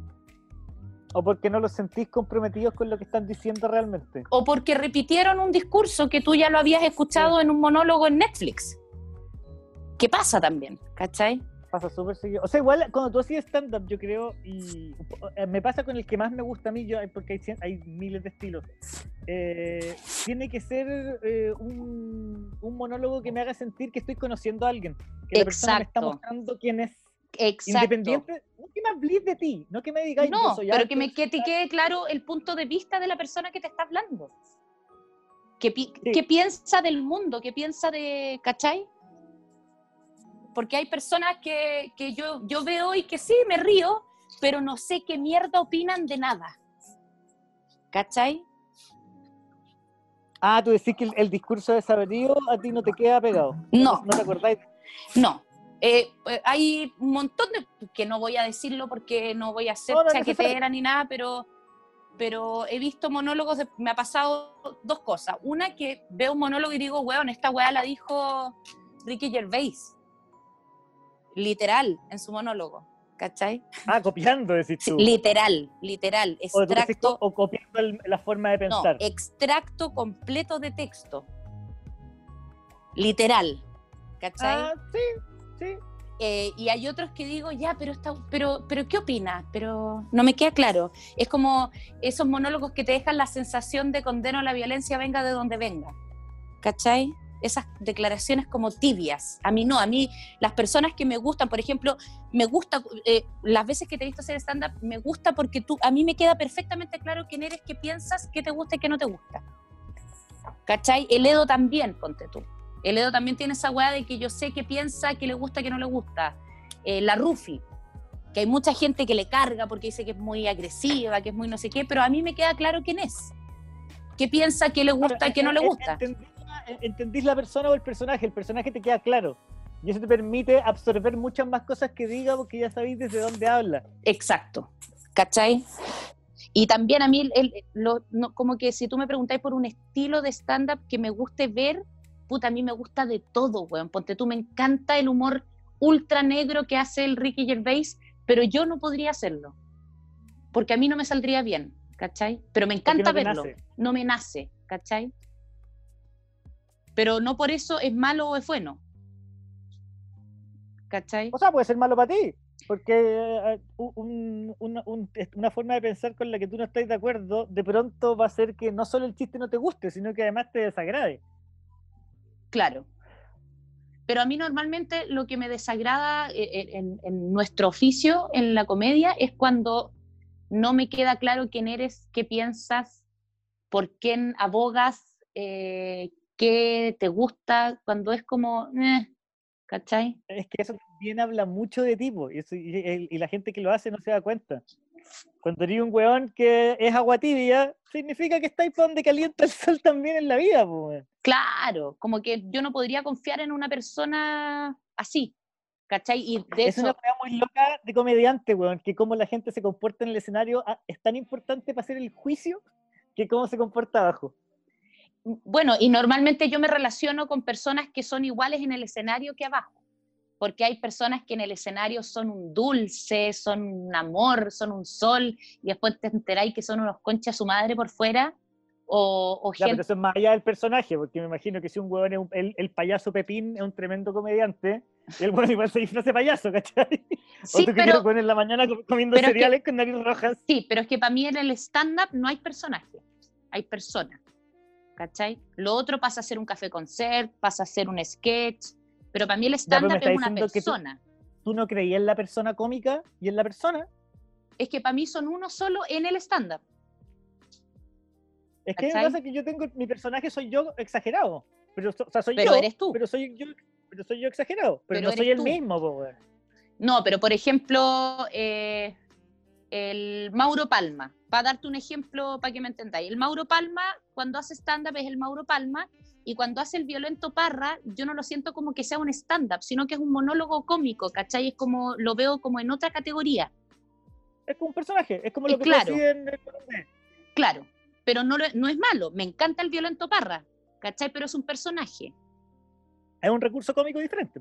Claro, ¿cachai? Porque para mí el stand-up es pararse y, hablar, eh, y ya cuando ya le metís como más cosas, por ejemplo, lo que hace Kramer, no es stand-up, pues, es una wea superior, es casi lo que hizo Alice también en Viña, e, esa wea ya es teatro, es un café concierto, es, es, un espectáculo. Es un, varieté. Claro, es un varieté que lo encuentro la zorra, pero si me preguntas en stand-up, yo para mí la persona que se sube tiene que ser la misma que baja. Ah, claro, o sea, un show como el de Jorge Alice lo ponía en el comedy y te aseguro que no funciona igual. Exacto, a eso me refiero. ¿Cachai? Y el one es seco, pero yo soy, yo en ese sentido soy como quizá muy radical, pero para mí el stand-up es pararte y que lo único que haya entre ti y, y el público es un micrófono no vestuarios, ni, ni visuales, ni... No, eso ya pasa a ser otra cosa. Para mí el stand-up es pararte y hablar. a mí a veces me corta un poco la leche cuando sacan la guitarra o cuando sacan el... Es que ahí pasa a ser un show. Claro, pasa a ser otro tipo de show. igual yo igual me río, o sea, sí, me cago la risa. igual te cagáis de la risa, pero es como ya, ah, ya, paró, terminó el stand-up, ahora viene humor musical. Claro. No, es, no se me hace como una sola cosa. Claro, me, me siento más ensado en, martes 13, no sé si eh, Sí, te entiendo y estoy completamente de acuerdo contigo. Ponte tú, para mí lo que hace Dave Chappelle es estándar, puro. Se para él con un micrófono, habla. Se ríe, se toma un copete, se fuma un cigarro, habla. Y hace reír a través de su discurso. ¿Cachai? Eh, lo que hacen en, no sé, eh, hay, otros especiales de stand-up que tienen como, no sé, de repente en el Comedy Central que ponen escenografías y ponen el típico... Ah, no, hay uno de un weón que es con 23 baterías y toca 23 baterías distintas que tiene en un escenario gigante. Ya, pues eso no es stand-up, eso es un show, la raja de humor, pero para mí no entra en la categoría stand-up. Y no estoy diciendo que sea malo, son distintas categorías. Al final es para poder hacer comparaciones, por eso es necesario dividir ese tipo de weas. Exacto. Y a mí normalmente el que más me cautiva es el que habla, ¿cachai? Porque siento que, lo estoy conociendo, ¿cachai? Y que puede suceder hasta en una plaza. En cualquier parte. Por ejemplo, el humor callejero, cuando, había, cuando antes era un weón solo hablando, igual yo sentía que tenía caleta de elementos de estándar. Sí, pues weón. Después cuando ya eran dos y tenía como una parte teatral y ahí se empieza, de nuevo se empieza, deja de ser estándar en sí, pero también sigue siendo humor y sigue siendo igual de gracioso, si es que Claro. Pero a mí me gusta mucho y, normalmente veo los especiales de stand-up que son el buen parado solo o la mina parada sola hablando. ¿Cachai? Ahora encuentro la raja recurrir a, a otros elementos o cuestiones. De hecho, el día que yo me presente en un festival televisado, no voy a pararme nomás a hablar. Voy a, si ahora estoy bailando, voy a bailar también, ¿cachai? Si puedo cantar, voy a cantar también. Y, voy a asumir que no voy a estar haciendo un show de stand-up, sino que voy a estar haciendo un espectáculo más elaborado. ¿Cachai? Que es como el, el, café concert, que es como concepto, ¿cachai? Que incluye todo. Que casarte en el escenario. Ay, arrodillar. Sí, cásate y lloráis. Y llanto tenéis que llorar y casarte. Y ahí ya, super, ahí ya superáis lo que ha pasado. Superáis todo lo que ha pasado. Qué heavy esa weá. No, me muero. Me muero de vergüenza. A mí, yo la otra vez soñé que iba al Festival de Viña y desperté hecho mierda. Lo pasé como el pico. Ay, yo he soñado tantas weas, weón. Este último tiempo ya invasiones ovnis, terremotos, tsunamis, eh, que explotan todos los volcanes de Santiago. Yo creo que mi ansiedad, si no la estoy mostrando en el día, la estoy mostrando en la noche. Ah, me pasa que la weá de los desastres naturales es una weá que siento que podría haber pasado en cualquier momento. A mí esa weá no me angustia. O sea, bueno, obvio que en algún momento esta weá va a explotar sola. Ay, es que yo soy, es que yo soy, yo soy hija del 27F, po, weón. Yo estuve en el terremoto en Conce, entonces quedé, quedé media aún más. Ya tiembla un ah. poquito, bueno, y yo me puse zapatillas, eh, agarré mi mochila, ¿cachai? Estoy como lista para la wea. A mí, yo después del terremoto dejé de dormir sin pantalones. O sea, ah, sin, obvio. sin parte de abajo del pijama. Ah, no, yo, yo duermo vestida.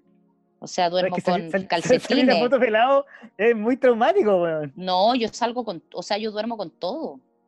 Duermo con calcetines, con pantalón, con toda la wea. Muy poco sexy.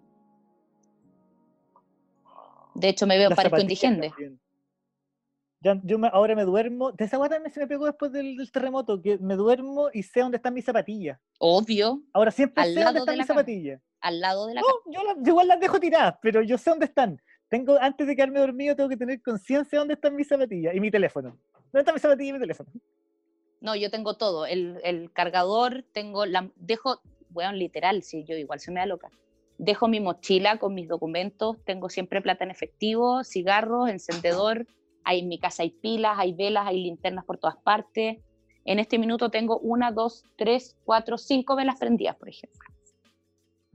¿Por qué tenéis velas prendidas si no, no temblaba, no pasó ni nada? Ay, es que Javier, tendríamos que entrar a, una conversación que es acerca del, del 5G, de las frecuencias vibratorias, de, de un montón de cosas, del cobre, de los orgones. Puta la weá, Belén, ¿por qué tenés que transformarte en John Travolta por la chucha? No, me, no yo no soy cientóloga, pero...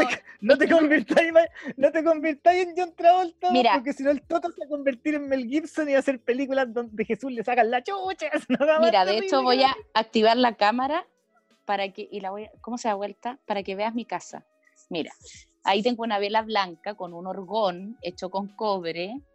Aquí tengo los, los dioses Kaweshkar, aquí tengo los budas con la vela roja, aquí tengo la pirámide prendida, aquí tengo otros diosesitos por ahí, ahí tengo las pirámides, aquí tengo otra vela blanca y aquí tengo otros dioses y una vela roja para la protección.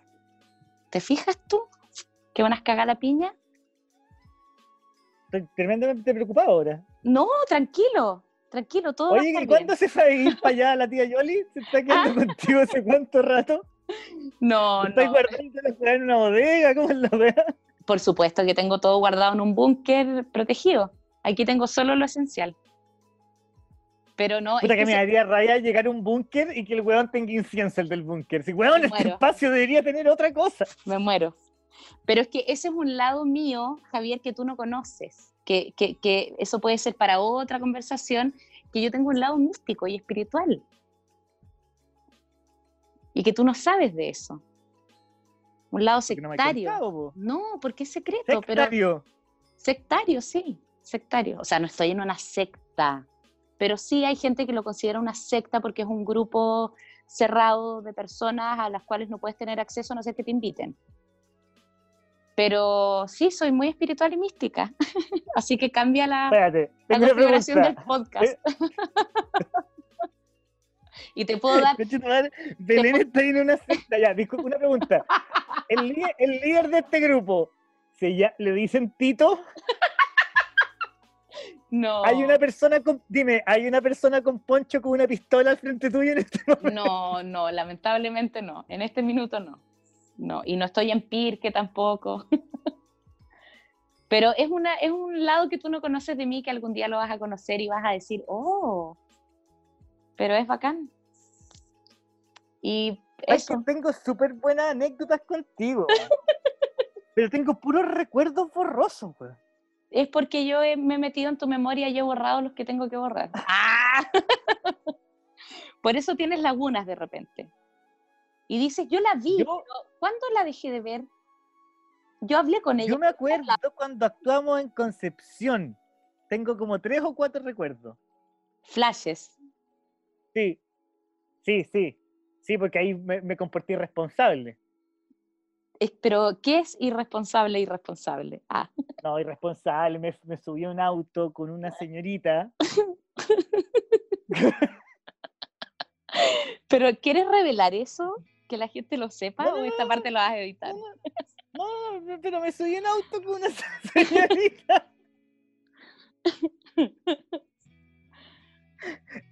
Y después yo estaba en el hotel y desperté. Eso, te juro que eso es todo mi recuerdo. Me acuerdo que me subí al auto de ella. Y no me acuerdo de nada más. Ah, no, yo eh, eh, ahí yo no tengo nada que ver.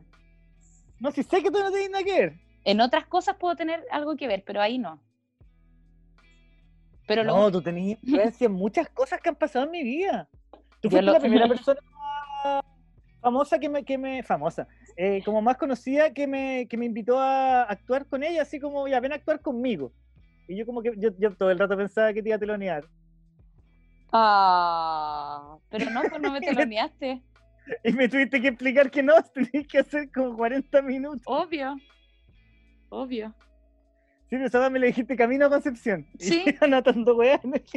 sí, obvio. Pero salió la raja escribiendo chistes en el avión, qué ordinaria. Oye, espérate, voy a ah. sacar los audífonos. ¿Me escucháis ahí? Te escucho perfecto. ¿Sí? Sí, el tema es que yo no me escuche cuando hables tú. No, no, sí. Ah, no, pues. Pero me escucháis bien, es que se me va a descargar el celular, entonces lo tuve que conectar. Sí, tranqui, tranqui. Ya, perfecto.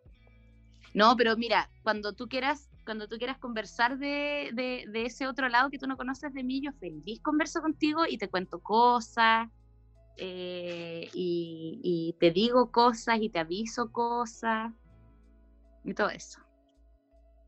¿Te aviso cosas? Sí, te puedo avisar. Pero esa weá, pero es que Belén, me, habláis de que está en una weá que parece una secta, que tiene todas las características de una secta, pero no es una secta, ¿cachai? y tú me decís que te voy a avisar cosas, y eso te aviso cosas, es como cuando en, las masacres de Estados Unidos en los colegios le avisan a dos amigos, mañana no vayas a la escuela. Ese, ese tipo de cosas me vaya a avisar. No, pero te voy a, te voy a, por ejemplo. Va a llegar un mensaje que me diga, Javier, no vayas hoy día al Costanera Center.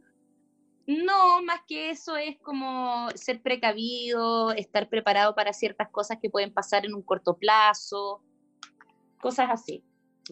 Chan, chan, chan.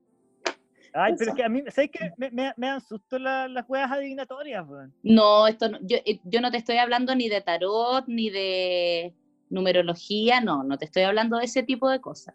No, pero me estoy hablando de saber cosas antes de que pasen. Claro eso es adivinatorio, independiente de cómo lo hagáis en tu secta, que no es una secta según tú. No sé si adivinatorio, pero sí puede ser premonitorio, en base a, juntar ciertos factores y, ponerlos en una hoja y cosas. El giro de la boleta del tarotista a mí. no, pero yo te juro que soy soy cero, yo no tengo ninguna capacidad, yo tengo amigas que me dicen, weona, soñé que iba a pasar esto y pasó, yo no tengo ninguno de esos poderes, ninguno, ninguno, pero nada, o esa gente que dice, bueno, yo creo que mañana llueve, y tú le decís, no, si está despejado, no, si mañana llueve y llueve, no, yo no tengo ninguna de esas capacidades. Pero sí, eh, eh, es que tú te vas a burlar de mí, por supuesto que voy a burlar de ti si me estáis diciendo que estás en una secta. No estoy en una secta, idiota. Porque el líder nos deja decir que se... No, lo que pasa es que el concepto de secta, y de hecho mientras te lo, mientras lo digo, te voy a decir el concepto de secta. La Organización que se aparta de las doctrinas tradicionales u oficiales y toma carácter secreto para los que no pertenecen a ella. Eso es una, sex, una secta. ¿Ya? ¿Cachai? Eh, en, por ejemplo, eh, durante muchos años se le llamó ocultismo a todo lo que no era de la religión católica. ¿Cachai? Entonces una secta es un grupo cerrado de personas que se organizan para conversar sobre ciertos temas y que no es abierto para todos, ya que se requiere de ciertos requisitos, como por ejemplo una invitación de una persona que pertenezca para ingresar. ¿Cachai? Eso. Ese es el es concepto. Como un club. Claro, como un club. Ya, ¿sabéis quién está en un club así? Epstein y Michael Jackson. No, Michael Jackson no estaba. es que, Estaba Trump, estaba Bill Clinton, Belén, estaba el príncipe Belén, Andrés. Belén, Belén. Yo está bien, pero está en un grupo que tiene las mismas características generales. Y, cómo- y, por ejemplo, ¿y qué pasa si yo te dijera que tú también estás en ese grupo? Yo no estoy en ese grupo. Pero Porque qué- no me han invitado. Si me hubieran invitado estaría defendiendo la wea, pero como no me invitaron, o quizá te invitaron y tú no aceptaste la invitación. Te estoy, te estoy cagando la cabeza, Cagando, te estoy cagando las y vas a empezar a revisar WhatsApp y vas a, weón, te va a explotar la cabeza. Pero bueno, tú querías que esta conversación fuera fluida, fuera introspectiva, fuera... No, obvio, estoy sumamente interesado de cómo, el que no sé quién es la primera comediante que se vuelve loca, obvio. No, yo ya estoy loca hace rato. No, pero Belén van a hacer programas sobre ti. No. A Sí, lo a lo- yo me acuerdo, yo me acuerdo cuando la perdimos. No, a lo más un matinal, así como veamos la historia de Belén, esa comediante que alguna vez y yo rodeada de perros en algún basural. Eso puede ser. Hoy va a ser Belén, la mujer de Villa Alemana. No, pero relax. Relax, relax, porque tenemos un lugar para ti. Pero mañana no vaya a Costanera Center. No, mañana ni siquiera salgas de tu casa, yo creo. Y, pon- y ponte el, el casco de papel aluminio. Claro. No, no es necesario. Pero, para que no claro, tu mente. pero como consejo, por ejemplo, mañana no, quédate en la casa, po. No compres pan, no sé. Igual, mira, yo, yo busqué tres, escribí secta en Google y todas tienen que ver con seguidores de doctrinas religiosas o ideológicas concretas. No, no, esto no es religioso ni ideológico. Ya, perfecto. Es político. No, tampoco. Corte, la, la Belén es parte de la FARC. No, estáis loco. No, Imagina, sí- Belén con metralleta en la selva colombiana luchando contra Trump. sería maravilloso. Sería maravilloso. Belén Guevara. Me encantaría. Los afiches que se harían, qué lindo. Mira, la weá que andáis preocupada. Estoy viendo, puta no. Ya, pero de ahí te voy a mandar por WhatsApp cositas. Ya. que el link con la, con la clave para la página de los magios. claro, Los búfalos mojados. claro, una cosa así. El ojo que todo lo ve, una cosa así. Abre este mensaje a la hora del amanecer y levanta tu teléfono cuando te llegue la luz violeta. Oye, te conté a propósito de sectas y weas que una vez a mí, y, y esta wea, te lo juro por mi hijo que es verdad, me invitaron por Instagram, me llegó una invitación como por DM de un weón así, ponte tú, no sé, eh, Christopher Rasmussen, un gringo, ¿Ya? y que tenía, y que su perfil, yo me metí al perfil y todo, y, te- y como que tenía cuenta desde el 2016, y tenía no sé cuántos miles de seguidores y weá, que me invitaba a ser parte de una weá como Illuminati, y que yo iba a ver reflejado en un año en mi cuenta, que iba a empezar a ganar mucha plata en la weá. Ya, cuento corto, obviamente que bloqueado y toda la weá, pero antes de bloquearlo me metí a su Instagram y empecé a bajar, a bajar, a bajar, a bajar, y el weón era de, la, de esta weá de Tom Cruise, Eh, de los. ¿cómo se llaman? cientología. La cientología. Me invitaron a ser parte de la y el, y el Alberto Plaza de esa weá. Esa guagua, ¿tú cachai que las mujeres que tienen guagua tienen que tener la guagua sin emitir sonido? Ah, no, no, yo cachaba que los hombres se tienen que comer la placenta. Ah, no, pero eso siempre, ¿cómo no? No, No, no. Maldita sea. mira. Ya, ya, nunca más voy a tener gato entonces. Ay, Oye, qué entonces- asco, concha tu madre. Qué asco. Oye, está la zorra con Anonymous. Sí, Pero yo, yo, yo, quiero que todo esto decante porque hay, hay información que no se entiende, porque yo vi el archivo que habían soltado Anonymous y era la libreta de Epstein. No era nada más. No. No decía así, este pedófilo, no, no decía nada. No, pero Anonymous reveló una denuncia que le hicieron a, que le hizo una huevona de 14 años eh, a Donald Trump el año 90 y pico por violación. Ah, eso sí lo vi. No, si lo de Trump no, no me sorprende. No, o sea, a nadie Trump le pagaba a tanta gente, a tanta gente para poder violar. Sí, y, y están revelando weas como de distintos países, entonces yo estoy esperando a que revelen algo de Chile, weón. Ah, ¿sabes qué tienen que contar qué, qué pasó con Felipito? Eh, eso es lo que mucha gente quiere saber, por ejemplo. Pero ya revelaron archivos del Vaticano de curas pedófilos que fueron reubicados y el Vaticano ya emitió un comunicado y, y, de hecho hay un link que está en Twitter que yo no me he metido, pero que tú te puedes meter a cada país y, y está Chile, pues, weón.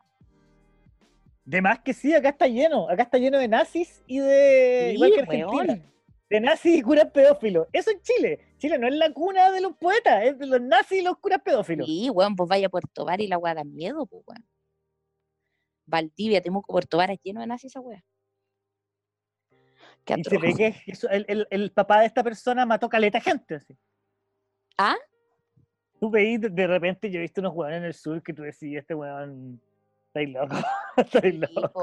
Y, y casas y, y hueones que tienen como pistolas y metralletas y todo y nadie les dice nada. Sí, como que cada vez perdiendo más el decoro respecto a cuán nazi éramos. Claro, como que ya importa un pico. Oye, ¿cachai que ya estamos hablando de conspiraciones y de nazis y de anónimos? Sí, hace rato ya, ¿no? Si ya con la hueá de la secta me dejaste loco.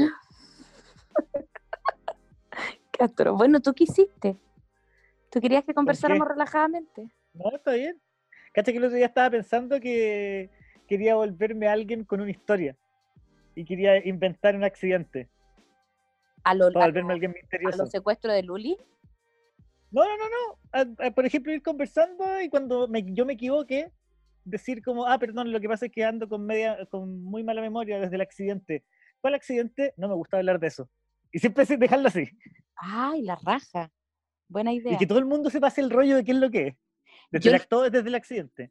Y que yo- a mí no me gusta hablar. Yo lo que estoy pensando es que deberíamos tener o deberíamos empezar a elaborar una historia con respecto a cómo vivimos la cuarentena. ¿Cachai? Porque no tiene ni una gracia que yo, por ejemplo, le cuente a mis nietos que me digan, oiga, abuela, eh, ¿tú estabas eh, viva para cuando fue el COVID? Sí. ¿Y qué hiciste? Nada, yoga, ejercicio, stand-up online, como que eso no es, no es trascendental, pues, weón. Entonces hay que empezar a Claro. elaborar una mentira para las nuevas generaciones. Que se vea como que hicimos algún esfuerzo, porque quiere decir, no, puta, eh, y si le hice caso a las autoridades, me quedé en mi casa viendo Netflix y pidiendo comida por Rappi. Claro, No, Ana y- Frank tuvo que estar como ocho años en un entretecho claro, y nosotros pedidos ya, y alegando, no soporto más. claro. Entonces yo creo que hay que hay que inventar, hay que empezar a pensar en eso, Javier. En la mentira que le vamos a contar a las nuevas generaciones. Porque nue- nuestra verdad es fome, weón. Es tibia. Es que nuestra vida es muy fácil ya. O sea, entre comillas, pero nuestra vida es mucho más cómoda. Es mucho más fácil distraerse y olvidar eh, ciertas cosas. Claro. Yo voy a empezar a elaborar una mentira. Voy a inventar, por ejemplo, tú puedes decir eso del accidente. ¿Cachai? Por ejemplo, no sé, ahora eh, podéis tuitear o, o poner en Instagram, estoy mejor, gracias por todo su cariño. Y que todos empiecen, ¿qué te pasó, weón? ¿Qué te pasó? ¿Qué te pasó? ¿Qué te pasó? Y nunca decir nada. Y mañana poner día 2, mucho mejor. Eh, ya los dolores pasaron. Pero ¿qué onda, weón? ¿Qué, ¿Qué onda? ¿Cachai? Como empezar a generar el misterio. Y yo te puedo Ah, y ayudar. a quien me pregunte, a quien me pregunte yo le digo, no, no, prefiero no hablar. Muchas gracias por la preocupación. Claro, y yo puedo ahí a- apoyarte y empezar a alimentar, qué bueno que estés mejor, ayer te vi muy mal. Ojalá encuentren al culpable, ¿cachai? Y empezamos a inventar una weá. Y la raja, ¿y hasta dónde podrá llegar esa weá? Weón, puede escalar, pero a niveles, no sé, y hashtag anónimos. En todo lo que en todo lo que escribamos tiene que terminar con hashtag anónimos. ¿Cachai? Yo ayer me encontré mi nombre en un video de YouTube encontré mi nombre en un video de YouTube como un gestor de grupos de Instagram, o sea, de gente en Instagram que hacía que votaran cuentas. ¿Tú? Sí. Apareció mi nombre. ¿Pero por qué? Bueno, agárrate de eso entonces. Entonces agárrate de eso. Como operador de bots, mira la pega mala, weón. Chofer de bot. Agárrate de eso, di, bueno, eh, ya es momento de decir la verdad, nada más. Hashtag Anonymous. Hashtag 2020, no sé. Y yo lo voy alimentando. Y vemos hasta dónde llega. Ya, lo voy a intentar, lo voy a intentar. Hasta que, hasta que nos inviten a un programa a hablar de la weá. Y nosotros aún en el programa no decir nada. Tener como un colapso nervioso. Oye, ¿tú estás ahí, estás ahí con tu hijo con colegio online? Sí. ¿Está todo el día en la casa? Sí. ¿Y cómo ha sido eso? Es que no lo veo porque juega Play. Como que ah, lo, despierto, almuerzo. lo despierto, está en clase. Eh, hoy día se puso camisa y corbata del colegio porque había una compañera nueva conectada. Eh, y juega Play. En el, en el, colegio le pidieron que se pusiera camisa y corbata. No, él quiso. Ah, ya. Y no sé, ve videos, vemos series, estamos viendo esta de Steve Carrell, pero no lo veo como para comer. Como que está en esa edad en que uno lo ve para cuando tiene hambre nomás. Ah, te verás que es grande, me pasa lo mismo con mi hija. Bueno, mi hija grande igual vive en Rancagua. Sí, pues tiene 15, ya lo perdí ya. Mami, la 16 no me deja tocarla. Buh, a mí mi hijo no me deja tocarlo desde los 11. No, no, no, no puedo entrar, no sé, no puedo verlo en calzoncillos, nada. Y ya, ok, está bien. Me da lo mismo. Y entre su pieza me hace como, ah, ¿qué querís? Ah, no, a mí igual, obvio. Weón, te vengo a dejar un vaso de Coca-Cola, loco, de buena onda que soy. Porque te quiero. Sí, ya, déjalo ahí. ¿Por qué me estáis puteando, weón? No, si así son, weón. Cría cuervos y te sacarán los ojos. Uno que dio la vida por ellos. Yo que me desgarré. pero éramos iguales nosotros igual. ¿Qué decir? sí, yo era insoportable. Yo era insoportable. ¿Pesá, pesá? No, pero era como rebelde. ¿En qué sentido? ¿Como de, carrete o de voy a salir con el weón en moto? No, de, de, le contestaba a mi mamá y, y portazo y weas así. Rebelde, le tiraba hirviendo. la, la quemaba. En la, en la cara. Claro y me agarraba a combo en el colegio y cosas así. y fumaba en la sala o fumaba en el baño. Está como pidiendo que te, que te suspendieran. Claro. Suplicando, suplicando que quedara la cagada. Claro. Siempre al borde. ¿Y eso por qué? ¿Ah? ¿Por qué? Porque no sé, weón. Pero hoy día mirando para atrás no sabéis por qué. ¿O nunca te lo he preguntado? porque era adolescente nomás, pues weón, y ser adolescente es mandarse cagar o hacer estupideces, y yo me mandé cagar, y dice, pero tampoco nada grave, weón, si era como normal dentro de la época, de hecho era como hasta, hasta mejorcita, ¿cachai? Es que eso lo, eso lo entiendo. o sea, mi rebeldía era cortar una, cortar una polera, eh, escuchar Nirvana y robarle cigarro a mi mamá. No era como... Ya, pero igual me estáis diciendo que fumáis en la sala. O sea, significa que más de una vez te, te llamaban el apoderado y weas así, ¿cachai? Sí, todos los días. Mi mamá era casera del colegio. De hecho, mi mamá nos iba a dejar y, se mamá llorando? ¿Tu mamá llorando con el inspector? No, mi mamá siempre me defendió delante del inspector. Decía, no, sí, ella tiene permiso para fumar. Y llegaba a la casa y me sacaba la mierda. Pero en el colegio siempre me defendió. Siempre como que me apañaba. Aunque sabía que yo la había cagado, pero me apañaba igual. Mi mamá suplicaba. llorando, no lo echen por favor, no tengo dónde llevarlo, no me lo aceptan en ningún colegio este culiado. Por favor, no me haga esto, no es por él esta mierda, es por mí. Sáquelo de la sáquemelo de la casa, ocho horas. Si quiere, póngalo en su casa. Qué atroz, bueno. No, pero, a ver, no salimos tan dañados. Es que, que no, que no pero drogadicto tirado en la calle no significa que no salgáis dañado. Pues, claro, Cada uno vea con su propia con su propio daño, porque todo, yo creo que todos los papás O sea, hoy día a mis 37 años yo te puedo decir, Belén, todos los papás le hacemos daño horrible a nuestros hijos. Ah, sí. Queramos Obvio. Le hacemos un daño irreparable con el que tus hijos tienen que lidiar. Y es parte de la pega de ser papá, encuentro yo. Pero obvio, pues, weón. Si ¿quién, quién aprende? O sea, ¿quién, ¿quién, Hay gente que lidia bien y hay gente que lidia mal nomás, pues, weón. Y hay gente que le toca más duro, obvio. Exacto. Pero uno siempre, incluso cuando se manda a cagar, eh, no lo hace a propósito, pues, weón. Lo hace pensando que lo estáis haciendo bien. ¿Qué es eso? ¿Tú, lo, ¿Tú haces las cosas pensando que lo estáis haciendo bien o diciendo esto creo que es la mejor solución ahora? Esto creo que es la mejor solución ahora. Porque yo jamás he dicho, weón, la cagó que esta es la solución correcta. Esto es. O sea, Gané la paternidad.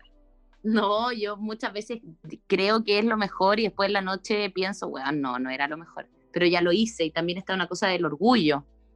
¿Cachai? O sea, no sé. Yo pido disculpas. Yo sí, también. Eso te iba a decir, pues, a mí jamás mi mamá me, me, dijo, hija, quiero hablar contigo, siento que fui muy dura con respecto a lo que te dije y te quería pedir disculpas. Jamás. Y yo sí. El discurso de quiero que sepas que aunque te reto siempre te voy a querer. Jamás. No me lo decían. Jamás escuché esa weá. Jamás. En cambio, ahora uno se tiene que humillar. Qué fácil. Es muy fácil así, en cambio, Uno lo reta y tienes que pedirle perdón después. Sí, pues, weón, y conversar con ellos, porque ahora ellos quieren hablar, quieren conversar, quieren, quieren saber la razón por la cual tú tomas una decisión y les tienes que dar una explicación lógica, hilada. Yo, ah, no, y si no les gusta que puede ir a la chucha. Exacto, pero en nuestra época, ¿tú alguna vez le pediste una explicación que te dijera el porqué de algo tu mamá o tu papá? Así Muchas veces la respuesta era la misma, siempre. ¿Cómo soy tu mamá, lo digo. O una cachetada. Si era así. Sí, también, eh, sí. Por ejemplo, ahora yo a Samuel cuando le digo, porque soy tu mamá, y, me, y él me dice, pero eso no te da el derecho a imponerme algo. Y es como, ¡ay, tiene razón! Pero, weón, ¿cómo le explico que así lo, así lo aprendí yo? ¿Cachai? Y ahora es como eh, es que conversar acostumbrado como a obedecer con la weá solucionada, pues, weón. Es como ya, es así nomás. Es que, no, es que, uno nunca se cuestionó si estaba bien o estaba mal, si te decían que sí o que no era sí o no nomás. En cambio ahora, weón, hay que estar súper preparados. Esta generación culiada, weón, son desagradables, porque hay que tener la respuesta para, hay que saber argumentar. Esa weá que nos trataron de enseñar en el colegio en, las, en las disertaciones y que nunca la aprendimos, como que uno lo, la aprende en la paternidad, pues weón. Es que eso es lo que nosotros enseñamos, nosotros enseñamos lo que nosotros nunca hicimos. Nosotros enseñamos todo lo que nos enseñaron en el colegio, nosotros lo enseñamos a nuestros hijos. Claro. ¿Cachai? Entonces ahora los hueones te salen con esas respuestas como, yo creo que eso debería ser mi decisión, papá, no la tuya. Claro. Qué atroz, weón. No, así como con, ah. No, eh, claro, ponte tú, de repente a mi hijo le digo, oye, pero dúchate, pero mamá, ¿en qué te afecta que no me duche? Y yo le digo, no me afecta, es para que tú entiendas que hay que cumplir normas, que es como el discurso que a uno le quedó, ¿cachai? Y me dice, pero normas con respecto a qué, si no, no molesto a nadie. Ahora, si tú me dices que te molesta, me ducho, pero también lo estaría haciendo para complacerte, no para cumplir una norma. Entonces, no se cumple el objetivo y es como, me explotó el cerebro. Sí, es como que en verdad ya no te duchí con tal de no tener que lidiar con lo que me acabáis de decir. Claro, es como sabéis que sigue jugando Play por horas. Oh, Sí, es, divertida esa weá, Pero ¿sabes que Yo creo que eso es un signo de que nosotros lo hicimos bien. Que nosotros salimos mal, pero nosotros lo hicimos bien. A mí ahora de, más viejo me está pasando que yo ya, yo ya no quiero, ya no quiero entender cosas nuevas. No, o sea, yo sí, pero no sé. No, yo puedo, puedo aceptar. Claro. Pero yo ya no, no me hagáis entender. No me hagáis que esté de acuerdo, ¿cachai? Claro. que ya, te dejo que hagáis esto, pero no, me no, no, no, queráis que me guste también y que te lo aplauda. Claro. Como déjame en paz, weón. Como nuestros viejos que era como no, no me gusta a mí y tampoco te dejo hacerlo. Claro. Eso que en ese sentido cedimos nosotros. No, es como, haz la weá que, o sea, no es como haz la weá que queráis, pero, ay, no me weís, weón. Como que yo igual he recurrido a veces como a la victimización. ¿Cachai? Como cuando él se pone muy cuático, porque mi hijo es súper, súper inteligente, entonces de repente con un argumento me caga, me caga, o sea, ya Mortal Kombat, me caga, me mata. Entonces yo, por un tema de orgullo, de ego, de mamá, recurro a la victimización. Así como el discurso de puta, supieras lo difícil que fue para mí, weón, salir adelante contigo, ¿cachai? Es como, no, no me queda otra herramienta. Y él ya no me cree mi victimización porque lo ha ocupado muchas veces. Entonces, o sea, uno tiene que asumir que son más inteligentes que uno sí, y, y tenéis que esconderlo lo más que podáis. Exacto, que no, que no lo noten. Yo eso digo en mi monólogo, de hecho, que un hijo no se puede dar cuenta de más inteligente que la mamá hasta que tenga por lo menos 30. Tenéis que pelearla para que crea que tú eres más inteligente. Por ejemplo, yo he recurrido a, a decirle, es que hijo, no te puedo explicar esa guapa porque no, no la voy a entender. ¿Cachai? Y, y es lo único que tengo en la cabeza. O sea, si él me dijera, quiero tratar de entender, explícamelo, cagué. A mí, Raja me tira el me queréis manipular. Ah, sí, obvio, a mí también me lo ha dicho. Me queréis manipular, es como, y uno, pone cara como de consternado y cómo es posible. Que tú me creas capaz de, eso. Cuando estoy exactamente tratando de hacer eso que yo te quiera manipular no significa que yo te quiera manipular. Que tú te sientas manipulado no significa que mi objetivo era ese. Qué atroz, weón. Lo que, nos, lo que nos queda, weón. ¿Cuántas veces te reí retando a tu hijo? Puta, muchas. ¿Cuántas veces se ríe él mientras yo lo reto seria? Más. No, es la weá más terrible cuando se empiezan a reír de la weá. No, y lo peor es cuando te, ha pasado como la, el reproche analítico que es como, no sé, yo dormí mal. Entro a la pieza y le digo, puta, no hay, no hay hecho tu cama. Y como que se da vuelta, súper en calma, me dice, a ver, dormiste mal, ¿verdad? Como ¿Qué te creís, concha tu madre? me pasa ¿Qué te creís? ¿Qué te creí? No, en verdad dime qué te creí. ¿No? Y como que respira profundo, así como, oh, ya. Ah, dormiste mal, ¿no es cierto? Como que me empieza a analizar. Y yo le digo, sí, pero eso no tiene nada que ver. Ay, weón, son hijos de puta, weón. No, y me dan ganas de pegarle, weón. Yo nunca le he pegado. Ah. O sea, una vez le pegué un tapabocas cuando tenía como 11 años. Yo una vez también le puse un chachazo cuando tenía como 6. Y duele, a uno le duele, le duele. Es que ni siquiera le pegué con fuerza, yo creo no, como obvio que, no. Obvio que uno no les pega con fuerza, pero duele. Y ahora no, ni cagando. O sea, yo, de hecho, él se ríe porque yo siempre lo amenazo. Así como, weón, te voy a meter un día la cabeza al horno, weón. Le voy a prender el gas y me dice, mamá, el horno es eléctrico. Como que siempre me caga. Yo siempre le invento weás para hacerle reír desde eso. Como que le digo, weón, te voy a pegar hasta que hagan una ley con tu nombre, weón. claro. Yo igual, yo como que ya recurro a eso porque no. Ya no sé qué hacer. No, yo descubrí una weá que es cuando ya no funciona retarlo, es cuando tú los empezás a avergonzar. Y ahí es donde cagan. No, pero es que Samuel ya, o sea, el, el, el factor vergüenza no existe en esta familia, es como... Siempre hay algo. Sí. Siempre hay algo. Esa weá es tan terrible tener que estarle buscando debilidad a los hijos para poder atacarlos, weón. Qué atroz, weón, es como que hay que prepararse antes de ir a responder. Estar, enfermo. ¿Sabes? ¿Cómo le podía hacer daño a tu hijo para que haga lo que tú querís siempre? Exacto. No, y cuando lo querís retar, por ejemplo, ya, eh, no sé, situación X, le dijiste que hiciera algo y no lo hizo, y le advertiste que si no lo hacía lo ibas a castigar uno no va directamente a la pieza a enfrentarlo, no, uno se prepara antes, uno se fuma un cigarro, pensáis cuál va a ser tu estrategia, te pones en el escenario y si me responde esto, ¿qué le voy a responder yo? Y si me responde esto otro, ¿qué le voy a decir yo? Y no voy a perder la calma y empiezas a hablar y contigo misma, eso me pasa a mí, mientras le estoy diciendo y el weón ya me ataca con una weá que no, no, no, preví en, mi análisis, eh, digo, no voy a perder la calma porque si pierdo la calma, él gana. ¿Cachai? Entonces le digo, ya sabéis que dejemos las cosas hasta acá y él me, me, devuelve un pelotazo de, pero mamá, ¿por qué quieres dejar las cosas hasta acá? Conversemos. Y es como, ay, no quiero conversar, quiero que hagas lo que yo digo y nada más.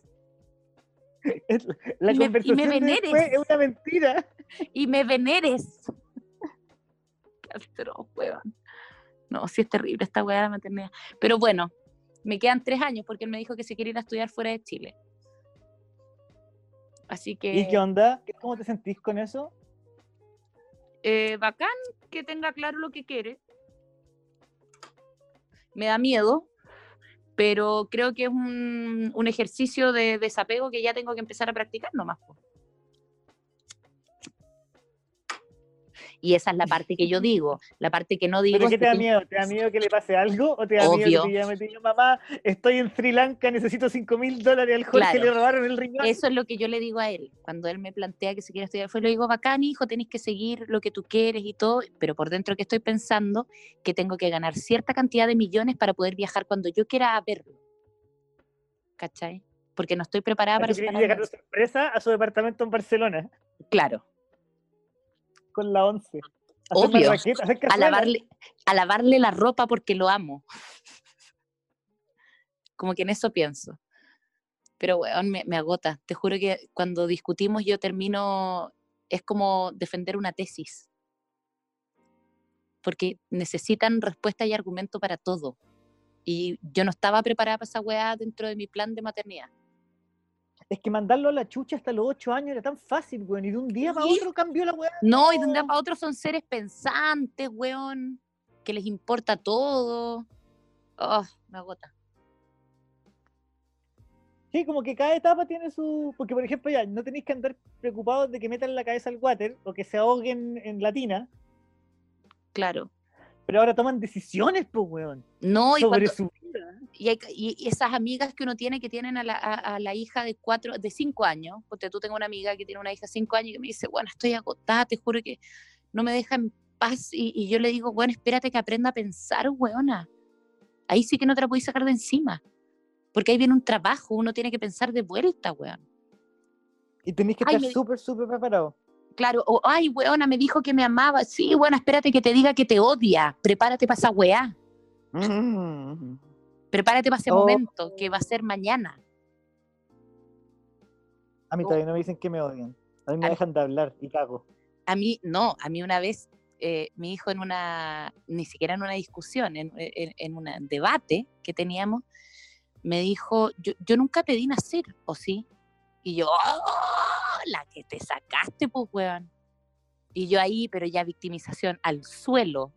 Dije, no, pero yo decidí tenerte. Toma, pues, weón. Y cuando le dije eso, yo pensé que él me iba a abrazar me iba a decir, te amo, mamá, gracias por todo. Y me dijo, bueno, entonces, hazte cargo. No, si te ven en el suelo y te ponen ahí la cuchilla al corazón, bueno. y yo lo podría haber tenido por cesárea. Y dije, no, quiero tener un parto natural. Quiero sentir el dolor del nacimiento. Sí, sí, y sabéis que me arrepiento. O sea, el próximo, dópenme en la entrada y pásenme a la guagua al mes. Ay, weón, de verdad. Una mierda esta weá. Yo, mira, lo único que tengo sobre mi hija, ponte tú, sobre, mi hija grande, es que yo sé cuánto le afecta que yo eh, sufra por ella. ¿Pero tú utilizas ese factor? maquiavélicamente. Como si, bueno, todo el día. Obvio. O sea, ni siquiera espero un momento especial. No, esta es mi alma secreta. No, yo paso el día con esa wea. Obvio. Yo ponte tú de repente cuando llego a la casa y mi hijo me dice, ¿cómo estás mamá? Agotada, hijo, agotada. Estoy muy, muy cansada. Em, esperando que él me diga, puta, ¿querís que te prepare algo? Me dice, acuéstate entonces. Cero, weón. O sea, uno espera que los weones se inmolen por uno y no, no lo van a hacer, ya no lo hicieron. O sea, yo tengo el. Tengo guardada la tarjeta de feliz día mamá de cuando me hacía tarjetas, ¿cachai? Y la veo y, sufro. y siempre me dice que. voy a decirle a la, a la, a la puta ya. Sigue tú, es que me, te, pisé, dale. No, que él me dice, por ejemplo, para el día, ¿qué quieres para el día de mamá? Y le digo, mi amor, solo quiero estar contigo, eh, pasar el día contigo, pero en el fondo, ¿qué quiero? Que me sorprenda. con, no sé, un desayuno, un ramo de flores, pero no lo hace y eso me parte el alma. Weón, no, es heavy, weón, lidiar con un adolescente hoy día, weón, antes ya, nosotros que nos deprimíamos y escuchábamos Nirvana, ya, uh, robábamos cigarros, uh, estos weones te hacen pensar, pues, weón. Es que nosotros, yo estaba acostumbrado a eso. Nirvana era como ya, estoy triste y escucho Nirvana para estar más triste. Ahora estos weones como que aprendieron a salir adelante. Sí. Váyanse la chucha. Son resilientes. ¿Qué es eso? ¿Dónde lloran? Weón. No, y, ponte tú el otro día, yo hueveo a, mi hijo porque él ve mucho anime y, me dice, mamá, veamos, y me digo, no, es una mierda el anime, me carga el anime, me carga, soy anti-anime. Y me dijo, pero mira, te voy a mostrar esta historia. Y me, mostró una historia y era una weá súper profunda, entonces el weón no ve el anime que veían nuestros amigos cuando éramos chicos, que eran weá. El weón ve weas como profundas. No, historias de... sido profundo. No, pero es que para mí anime es Dragon Ball, ¿cachai? Sí, pues, y es profundo, aunque igual es un poco la historia de Jesús y un poco la historia de Superman. Ya, bueno, yo, para mí esa weá no es profunda. Pero este weón ve como weas así como, mamá, esta, este corto eh, quedó segundo el año pasado en los Oscars y le ganó eh, no sé qué weá, ¿cachai? Pero este debería haber ganado porque el director, weón, saben cosas, ¿cachai? Que yo no sé. Entonces me frustra esa weá. Claro, hablan de películas como Parasite y nosotros éramos felices viendo Jurassic Park. Claro. Ponte tú ahora, eh, él está en, historia, le dijeron que tiene que ver una película de la Segunda Guerra Mundial. Eh, y yo, le dije al tiro, weón, tenés que ver la lista de Schindler. Me dijo, no, mamá, voy a ver Yo-Yo Rabbit y El Soldado Ryan, porque me da como dos, eh, dos lados, el europeo y el americano. Y fue como, ¡guau! ¿Cachai? Como que saben más que uno. Weón, es seco. No, a mí me tiene agotada. Y ahora como de aburrido con un amigo están escribiendo una obra de teatro. ¿En serio? Qué rico que tenga esa... Nosotros de aburrido nos cortábamos. Curarse. Estoy aburrido, curarse. No, estoy aburrida, me voy a escribir las iniciales del weón que me gusta con un cuchillo cartonero en el antebrazo. Eso hacía yo a los 16 años. Ya, pero sé que ahora estoy entendiendo el tema de la secta, como que este, este callback me hace mucho más sencillo. Tuvimos infancia diferente al parecer, no, no somos tan parecidos, Belén, que, te No, sí somos parecidos, amigos, somos somos súper parecidos, somos casi al Ya no, ya no sé si quiero. pero aquí estoy. Te voy a mandar fotos de las iniciales, me quedan pocas, ya se borraron muchas. Pero eso hacía yo, era un poco autodestructiva, sí, quizás. ¿Qué dice ahora el de Tito? Ah. Papá. no, yo le digo Temu. Temu, qué atroz. Oye, ya, weón, son las 7.10, tengo cosas que hacer. Ya, haz tus cosas. Hemos hablado mucho rato, pero estuvo la raja la conversación. ¿Lo pasaste bien? maravillosamente bien y seguiría hablando, pero tengo otra wea que hacer a las siete y media. Entonces tengo 18 minutos para hacer pipí y otras cosas. Ya, no importa. Entonces, muchas gracias. Ya, gracias, muchas gracias por participar conmigo. Y eh, obvio que esta wea, después cuando sacáis esta mierda, hacemos un capítulo en vivo para que nos riamos más todavía. Pero por favor. capítulo frente. Sí, y con piscola y todo, porque van a salir más weas y que, ya quiero ver la ilustración que va a salir de esto. Es lo que más me tiene emocionada. te quiero presentar al, al gran maestro. el gran maestro. No, es mujer. ¡Ah! Pero antes se llamaba Tito.